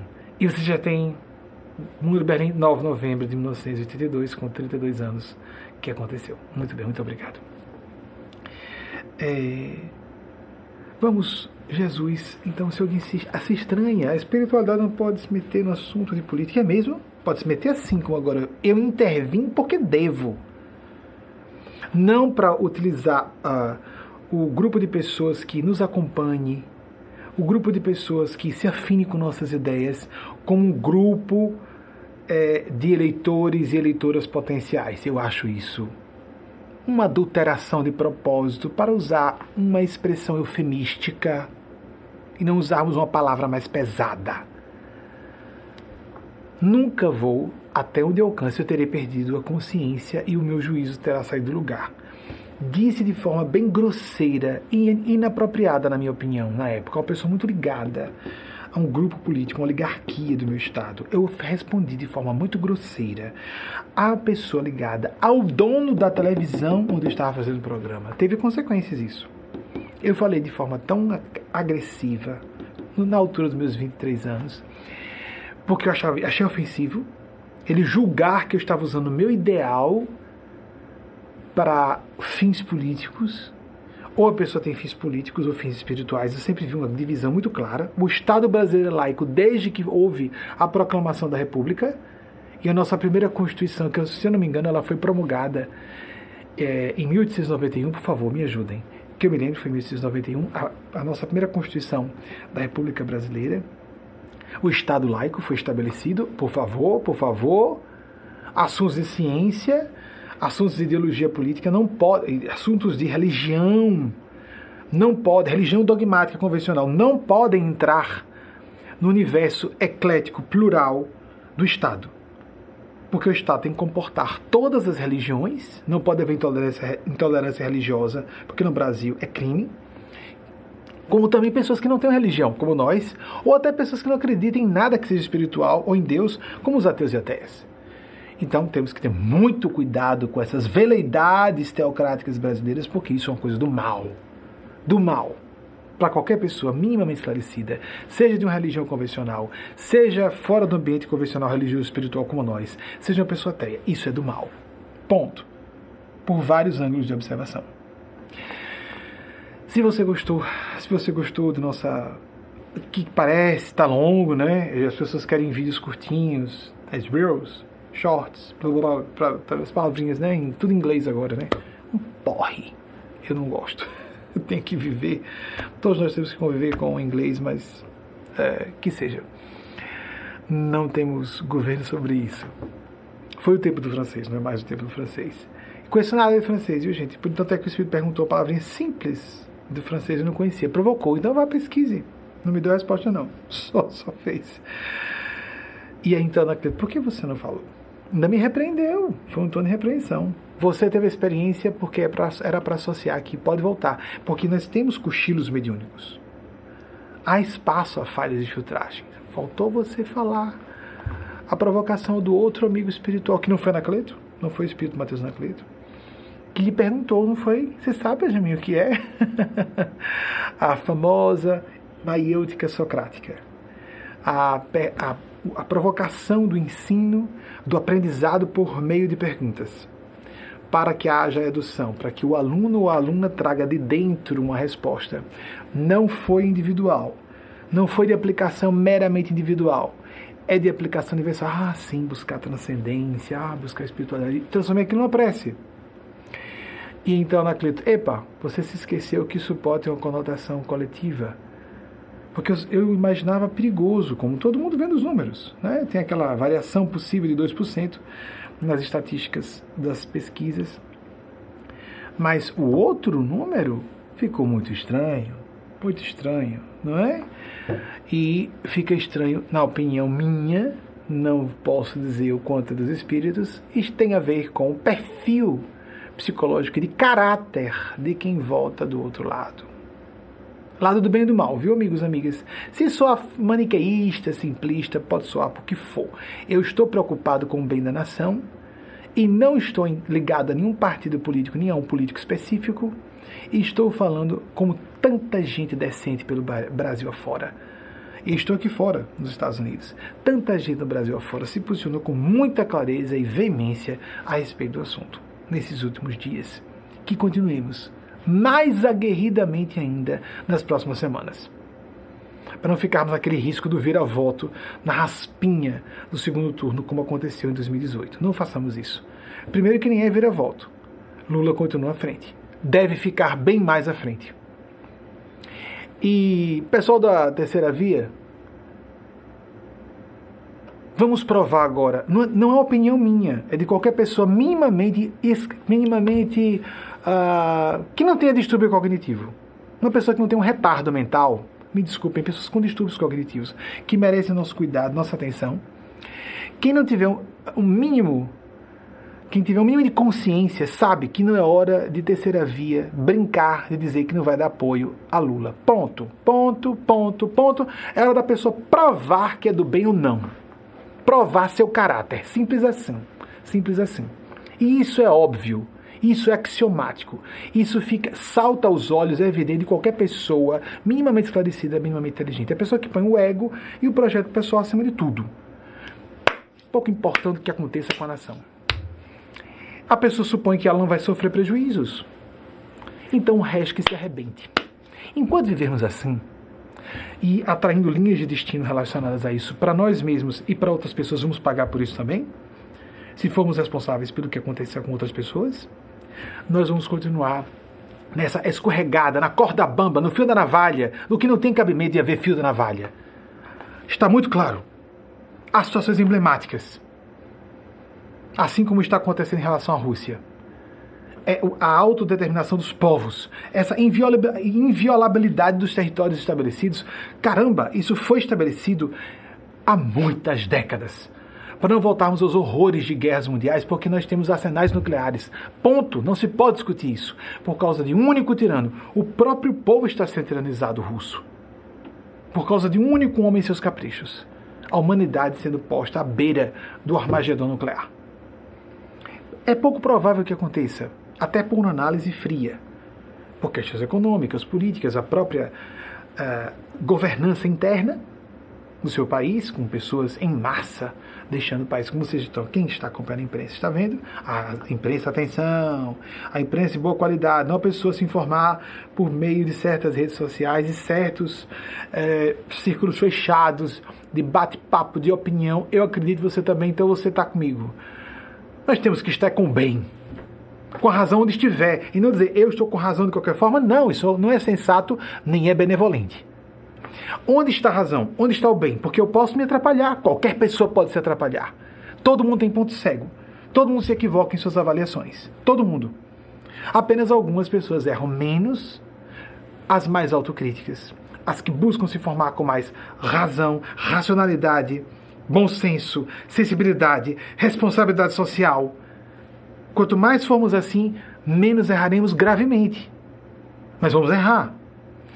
Onde está o bem? Onde está a razão? E não. Quem está comigo, eu gosto, ou concorda comigo, ou vai ser do meu jeito, ou não vai. Isso não é civilizado. Isso não é decente. Isso não é responsável. Isso não é espiritual nunca. Isso não é de Deus jamais. Jamais. Não é de Deus. Lavem as suas bocas para falarem de Deus. Lavem as suas bocas para respeitarem os sentimentos, pelo menos para quem for ateu ateia, ou cínico ou cínica, falando de Deus sem acreditar. Lavem as suas bocas, pelo menos para respeitar os sentimentos de quem sabe que existem forças que merecem a nossa devoção. Porque essas forças existem, esses gênios celestes existem, e até Deus existe também. Quer as pessoas acreditem ou não. E essas pessoas podem gargalhar à vontade, porque a desgraça vai ser do tamanho de sua gargalhada e do tamanho dos seres que estão ofendendo. Ponto final. Ponto final. E se você é da turminha de cima do muro, de dizer que religioso é pessoa passivinha, docinha de voz mansa, você não é cristão e cristã. Você não é decente. Você é uma pessoa hipócrita preocupada com as aparências. Você é uma pessoa cheia de dissimulações, mesquinharias e paixões inconfessáveis. Ou você entenderia que a nossa cristandade autêntica tem séculos de tradição, à base de pessoas de pontos de vista firmes porque não há um perigo grave com milhões de pessoas envolvidas que não leva as pessoas, pelo menos em casa, a agirem como eu estou agindo aqui. Mas a diferença é que eu estou fazendo em público, como muitas pessoas estão se posicionando assim publicamente. Religioso tem que ser mansinho, tem que falar docezinho, tem que ser passivinho, tem que ser caridosozinho. Isso é falso! Isso é hipócrita! Hipócritas sepulcros caiados, diria nosso Senhor Jesus. Brancos por fora, cheios de podridão e rapina por dentro com um chicote revirando. Vejam, imaginem a cena. Nosso Senhor Jesus com um chicote improvisado por cordas, revirando as bancas do templo. Lavem as bocas para usarem o nome de Deus. Lavem suas bocas e suas almas podres. Serpentes, serpentes, serpentes. Há uma mulher poderosa que Jesus, por onde Jesus veio, que foi profetizada no Gênesis, que vai pisar a cabeça da serpente e quem quiser se aliar com ela. Serpentes! Jesus disse isso. Víboras! Está nos, nos evangelhos, raça de víboras. Até quando estarei convosco? Até quando vos hei de, de aturar, ou de aturar, ou de sofrer, ou de padecer de acordo com as traduções? Não precisa a pessoa ser religiosa, basta ela ser esclarecida e honesta, ter consciência da essência para perceber que isso está um pouquinho atrapalhadinho na casa da justiça que não tem justiça, da consciência sem consciência dessas pessoas que são psicopatas. E deixam muito claro, de forma documentada, diante da multidão e a uma parte dessa multidão, num país inteiro como o nosso, gigante como o nosso, se dispõe ao disparate que de nesse percentual votar, votar em quem votou. Tenham vergonha. Tenham consciência. E se não tiverem, pior para vocês. saibam que um destino amargo lhes aguarda. Saibam que um destino. Acreditem ou não, vocês estão lidando com milhões de vidas. Saibam ou não, preocupados com a tal mamata da corrupção, essas próprias pessoas hipócritas que fazem isso não sabem o que pagarão. Quer acreditem ou não, que provam que não acreditam em nada. Autoridades políticas dizimistas. Dízimo era imposto único do Estado de Israel naquela época de Jesus. Há pessoas que acreditam no dízimo como uma crença religiosa. Respeito. Mas há muita gente que usa isso para chegar ao poder. Há muita gente que usa isso apenas para fazer fortuna. E Jesus, quando fala sobre isso, ele bota muitas ressalvas. Vocês, hipócritas, que pagam o dízimo de tudo que vocês têm e não cumprem a vontade de Deus. E não são conscientes e justos. Fiquem atentos e atentas, amigos e amigas indecisos e indecisas. Porque não é questão só política de um momento crítico na história do Brasil e podendo haver uma derrocada no efeito dominó em cascata por toda a América Latina. Fiquem atentos, religiosos, líderes espirituais, mais preocupados em parecerem santos. Não há santos na terra! Há pessoas decentes e pessoas dissimuladas e maus caracteres. É isso que existe. Gente irresponsável e gente irresponsável e gente irresponsável em graus variados gente mais preocupada em manter seu, seu, as convenções de ser bonzinho ou boazinha. Gente mais preocupada em parecer isso ou aquilo do que em ser honesto ou honesta. Vamos pagar muito mal, muito pesado e um mal muito grande sobre nós mesmos, nós próprias, se estivermos compactuando com esse estado de coisas. Que é o caos, a força do mal a destruição da civilização. Ele, eles e elas, essas, esses gênios do mal, querem isso.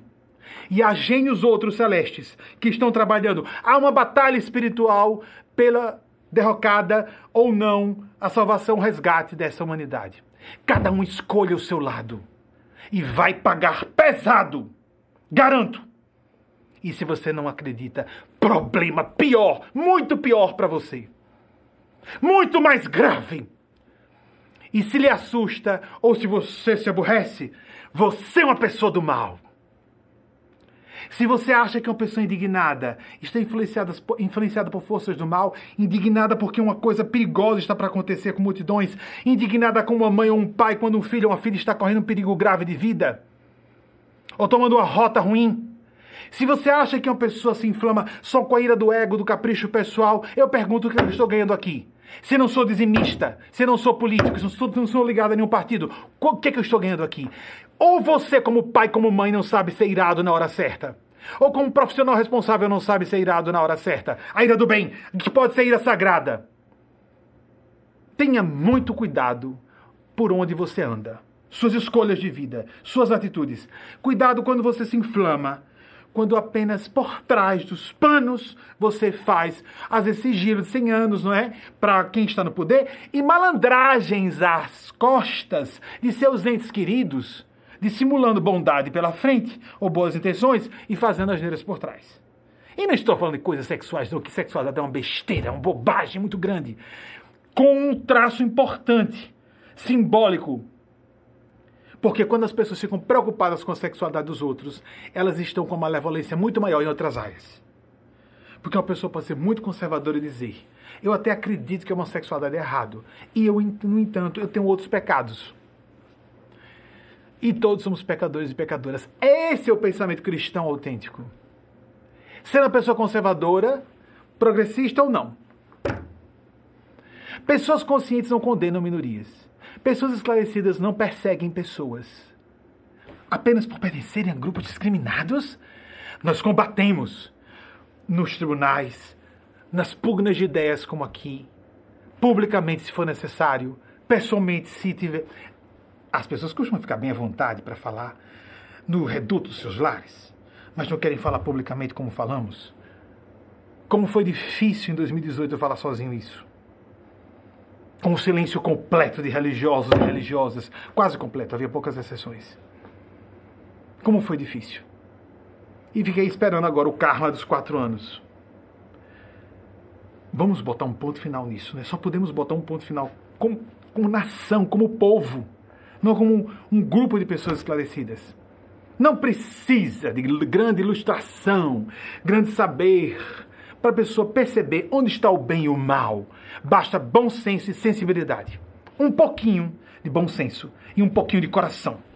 Se você tem um pouquinho de inteligência um pouquinho de coração, mas principalmente de coração, nem inteligência tanto, coração, você vai saber onde se colocar. Caráter! Porque senão a pessoa, sem coração e sem caráter, confunde a inteligência e começa a descobrir razões. Vou repetir o que eu disse no início. Começa a criar justificativas, malandragens auto-aplicadas em seus grupelhozinhos infernais na internet para se posicionarem contra o bem. Tá certo? Não há santos na terra, mas é óbvio que há pessoas que são prevalentemente do bem e há pessoas que estão se alinhando com o mal. Quando há vidas humanas em jogo, como aconteceu durante a pandemia, como acontece agora com a fome que está se alastrando no país. Tivemos um movimento tão importante durante uh, mandatos anteriores de erradicação da fome no país, de disseminação de oportunidades, de, de, de difusão de oportunidade de educação para garotos e garotas de sem oportunidade para ascender na vida acadêmica e profissional. Mas aí, elites perversas e gente demente da classe média julga que isso aí pode ser ruim para si. Porque você não está passando fome. É só por isso, você e os seus, os seus entes queridos, não acreditam em Deus. Sua visão, eu não concordo com você, só uma questão de opinião. Aguarde, aguarde, porque Deus é um só. As forças de bem são uma só só uma comunidade de seres do bem, a faixa da bondade da sabedoria. Tanto que esse discurso se assemelha ao que ateus e ateias, ilustrados, conscientes, falam. Onde o bem realmente está, as opiniões convergem com facilidade, principalmente em situações críticas e emblemáticas de confronto de forças do mal e forças do bem. Não caiamos nesse simplismo demagógico, falacioso de dizer que isso é maniqueísmo. Vamos ser pragmáticos, honestos e honestas. E vamos perceber claramente onde está o bem e onde está o mal. No Brasil, daqui a pouco vamos chegar ao horário do dia de nascimento de São Francisco de Assis. Que tenhamos lucidez. 3 de outubro é dia de São Francisco de Assis. Vamos ter a lucidez de nos alinhar ao verdadeiro cristianismo, ao verdadeiro espírito de humanidade, ao verdadeiro espírito de patriotismo, o bem do país, da nação brasileira, do povo brasileiro. O Deus verdadeiro, Deus verdadeiro, a pátria verdadeira, a família verdadeira que inclui todos os nossos irmãos e irmãs em humanidade, nós, não só família biológica consanguínea, porque Jesus se opôs à pessoa ficar presa aos laços biológicos. Ele não foi contra. Ele chamou. Os primeiros, dois, os primeiros quatro apóstolos eram duas duplas de irmãos. Mas depois ele disse: não aquele que não abandone, que abandone pai, mãe, irmãs, fazendas, por meu nome, ou seja, seguir sua consciência, que não receba cem vezes mais nessa vida e na outra a vida eterna. Chegou a hora de aplicarmos isso de maneira mais, permitam a redundância, pragmática. Numa urgência nacional como essa, eu estou aqui reforçando a ideia de não fiquemos apáticos e apáticas, não fiquemos desanimados e desanimadas com esse, é, esse resultado decepcionante do primeiro turno, não só pelo fato de que a gente tinha ainda esperança de que chegássemos a uma vitória, eventualmente havia aquela possibilidade da vitória no primeiro turno mas por causa dessa proximidade dos percentuais. É decepcionante. Não fiquemos apáticos, apáticas, indiferentes. É agora a hora de o bem, que na Terra costuma ser pacato, isso foi dito a Kardec no século XIX. O mal prospera porque os bons, os maus prosperam por os maus e as más pessoas prosperam porque os bons e as, as boas pessoas são pacatas, ele tinha razão quando captou isso dos espíritos superiores que falam por toda parte em quaisquer religiões, não somos kardecistas, como já dissemos, com todo respeito aos kardecistas, há pessoas de bem em todo lugar, como disse. É uma questão de princípios e opiniões, que quando ficam divergentes demais, nos definimos de outra forma. Não fiquemos apáticos, não nos, nos desanimemos ao perceber isso. Nos uh, motivemos reciprocamente a ficarmos ainda mais aguerridos e aguerridas. Não deixemos só a fúria do mal, essa gana do mal. Eles têm essa gana, porque sabem que tem pouco tempo sobre a terra. Sabem que estão perto do seu expurgo.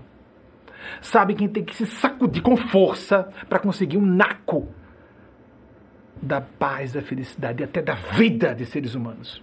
Vida física. Mas é aos milhares. Que são os milhões, como está acontecendo agora na Rússia. O perigo de acontecer aos milhões. Como está acontecendo na Ucrânia. Se são dezenas de milhares de soldados russos estimados, imaginemos quantos milhões de ucranianos ou ucranianas pode já, pode já existir um número de milhões de mortos e mortas, fisicamente, durante esse conflito que começou em fevereiro. E quantos milhões podem vir a óbito se houver uma guerra nuclear. A humanidade pode ser extinta. Sim. E se houver uma extinção? Eu tenho recebido de Maria Cristo que essa humanidade está salva, mas ela disse: não está definido quanto nem com que variedade haverá extensão de, extensão de sofrimento e desastres para que, e desgraças diversas em dimensão imprevisível, de acordo com o uso de livre-arbítrio que nós façamos individualmente e em comunidade, porque existem individualidades coletivas. Uma pátria, um povo, uma nação é uma individualidade coletiva. Podemos falar de nação brasileira, de povo brasileiro, sim. Psicologicamente funcionam como uma mente coletiva que está em conflito, como se estivesse esquizoide, lutando contra si mesma. À beira do abismo, não é claro bastante que é para se segurar em alguma coisa em vez de lançar-se lançar no abismo? despenhar por o precipício, só isso é a solução? A guisa de ter algum benefício pessoal ou para os seus? Por quanto tempo? Por curto e médio prazo? Não nos desanime, desanimemos. Eu sei que eu estou falando basicamente para pessoas que estão do lado do bem, porque as pessoas do lado do mal não gostam de me ouvir. Ótimo, maravilhoso. Eu sou o duro de Rui, como falei no início da palestra, para uma amiga lá atrás, porque, porque me defino com clareza e não aceito posturas hipócritas, hipócritas dissimuladas ou inconsistentes perto de mim, denuncio na hora a pessoa. Primeiro pessoalmente, depois em grupo. Então a pessoa não aguenta muito tempo. Ficar perto de mim, se ela for só usar uma máscara de boa pessoa, não funciona, não funciona. A gente quebra a máscara. E qualquer pessoa de bem, seja cristã ou não cristã, de outra religião. Porque lato senso, cristianismo é uma religião. Aí então seríamos religiosos, lato senso. Não, não estamos ligados a dogmas. Religião convencional não é. Não tem nenhum papa, nenhum bispo aqui, nem eu tenho título nenhum sobre isso. Sou representando a espiritualidade, só isso. Já é muito para mim. Laico, ok, vestido normal. Como qualquer profissional pode se vestir dessa forma. Qualquer pessoa decente, qualquer, pessoa lúcida Qualquer pessoa que quiser nesse momento se posicionar com clareza vai saber como se posicionar, mas não se desanime. Vamos ficar aguerridos e aguerridas o máximo que pudermos. Vamos ser lúcidos, combativos pelo bem, como disse Jesus. Vim para que um fogo se acenda e quando tenho sede que esse fogo se acenda. O fogo da consunção, consunção do mal, da consumição do mal, para o surgimento do bem, do egocentrismo e da egolatria, todas as manifestações, as degenerescências do ego, para a transpessoalidade, para a consciência, para a responsabilidade social, cidadã, a atitude correta em relação a todas as irmãs e irmãos em humanidade. A causa é uma só, humanitária. A humanidade. Quem não defende minorias está contra todo mundo, inclusive contra si mesmo e não sabe. Apenas acha que por um, por um tempo pode ter benefícios mas não por a longo prazo nunca, nunca. Como disse, Hitler conseguiu ficar muito tempo no poder e terminou como terminou. Enlouquecido, dopado, envelhecido, desgraçado e suicida num bunker em Berlim. A médio, a curto e médio prazos há benefícios para alguns que são muito do mal, mas nunca a longo prazo para ninguém. E um país pode pagar caro, porque uma parcela significativa de sua população resolva surtar ou apenas na malandragem, na maciota, como gostamos nessa desse jeitinho brasileiro de achar que tudo é permitido, essa permissividade brasileira, essa licenciosidade amoral, quando não imoral, no nosso país, faz com que cheguemos a esse ponto. Gostamos de pessoas de vozinha mansa, pessoazinhas passivas, caridosinhas, humildezinhas. Isso é tudo falsidade, amigos, amigas. E qualquer adolescente lúcido sabe disso. Ou lúcida sabe disso. Não desanimemos, nos empoderemos, hajamos com firmeza. Não é um assunto de ideologia nem política em si, mas os destinos de uma nação e da humanidade inteira. Assim como os Estados Unidos e Europa tomam conta da Rússia, tomemos conta do nosso próprio país, o Brasil, e das diversas nações em torno que são muito influenciadas pelo Brasil. Façamos a nossa parte. Porque já estamos dando contas agora, não depois da morte. Sofremos consequências aqui, a curto e médio prazos, e a longo prazo também. A longo prazo também. Assim como já agora sintonizamos com o bem ou com o mal. A escolha é de cada um e de cada uma. Que a divina providência se apiede de todas e todos nós. Encontre brechas para atuar com sua infinita misericórdia, para que não tenhamos que facear a implacabilidade da justiça celeste. Deus autoriza que existam infernos, como existe na Ucrânia agora. Deus autoriza que exista o mal, porque respeita infinitamente o livre-arbítrio humano, mas sempre há um momento basta bíblico, como aconteceu o fim da Segunda Guerra Mundial. Isso vai acabar no Brasil. Mas cabe a nós decidirmos, como nação, se queremos acabar antes ou sofrermos muito mais, muito que nem imaginamos quanto, para encerrar adiante. A escolha é de todas e todos nós, como nação, como povo. Graças e louvores, como diz o Espírito de Nespásia, a Nossa Senhora das Maravilhas em Transbordamento, transbordamento, que não é Maria Cristo ainda, é a Deusa Mãe. E não por acaso, vejam só qual foi a mensagem que Eugênia Spásia, no meio dessa semana, recebeu de Maria Cristo. Que coisa estranha isso aí. Como um coroamento do que eu não sabia que iria fazer aqui hoje. Porque eu não imaginava. Eu, eu viria preparado para o ar triste, porque teríamos perdido primeiro turno. Era relativamente plausível. Era uma possibilidade plausível. Mas essa proximidade de percentuais, não. Isso é indecência. É uma excrescência moral. É uma excrescência moral. Vergonha por ser brasileiro. Por pertencer à nação que consegue, depois de quatro anos desse mandato, fazer essa votação tão alta. Para esta pessoa que representa forças do mal. É uma excrescência moral. E ai de quem discordar. Acredite ou não. Vai bater numa pirâmide dourada indestrutível, como falam os endossos divinos. Como toda pessoa, até pela razão apenas, ou pelo bom senso, coração, consciência, tem condições de perceber que estou falando aqui em nome de uma faixa do bem da sabedoria. Vejam o que foi que Eugênia Spásia trouxe de Maria Cristo nessa semana. Como o amor pode se manifestar ou como o espírito de humanidade e fraternidade pode muitas vezes se manifestar. Até o próximo domingo, se a Divina Providência nos autorizar, assim seja.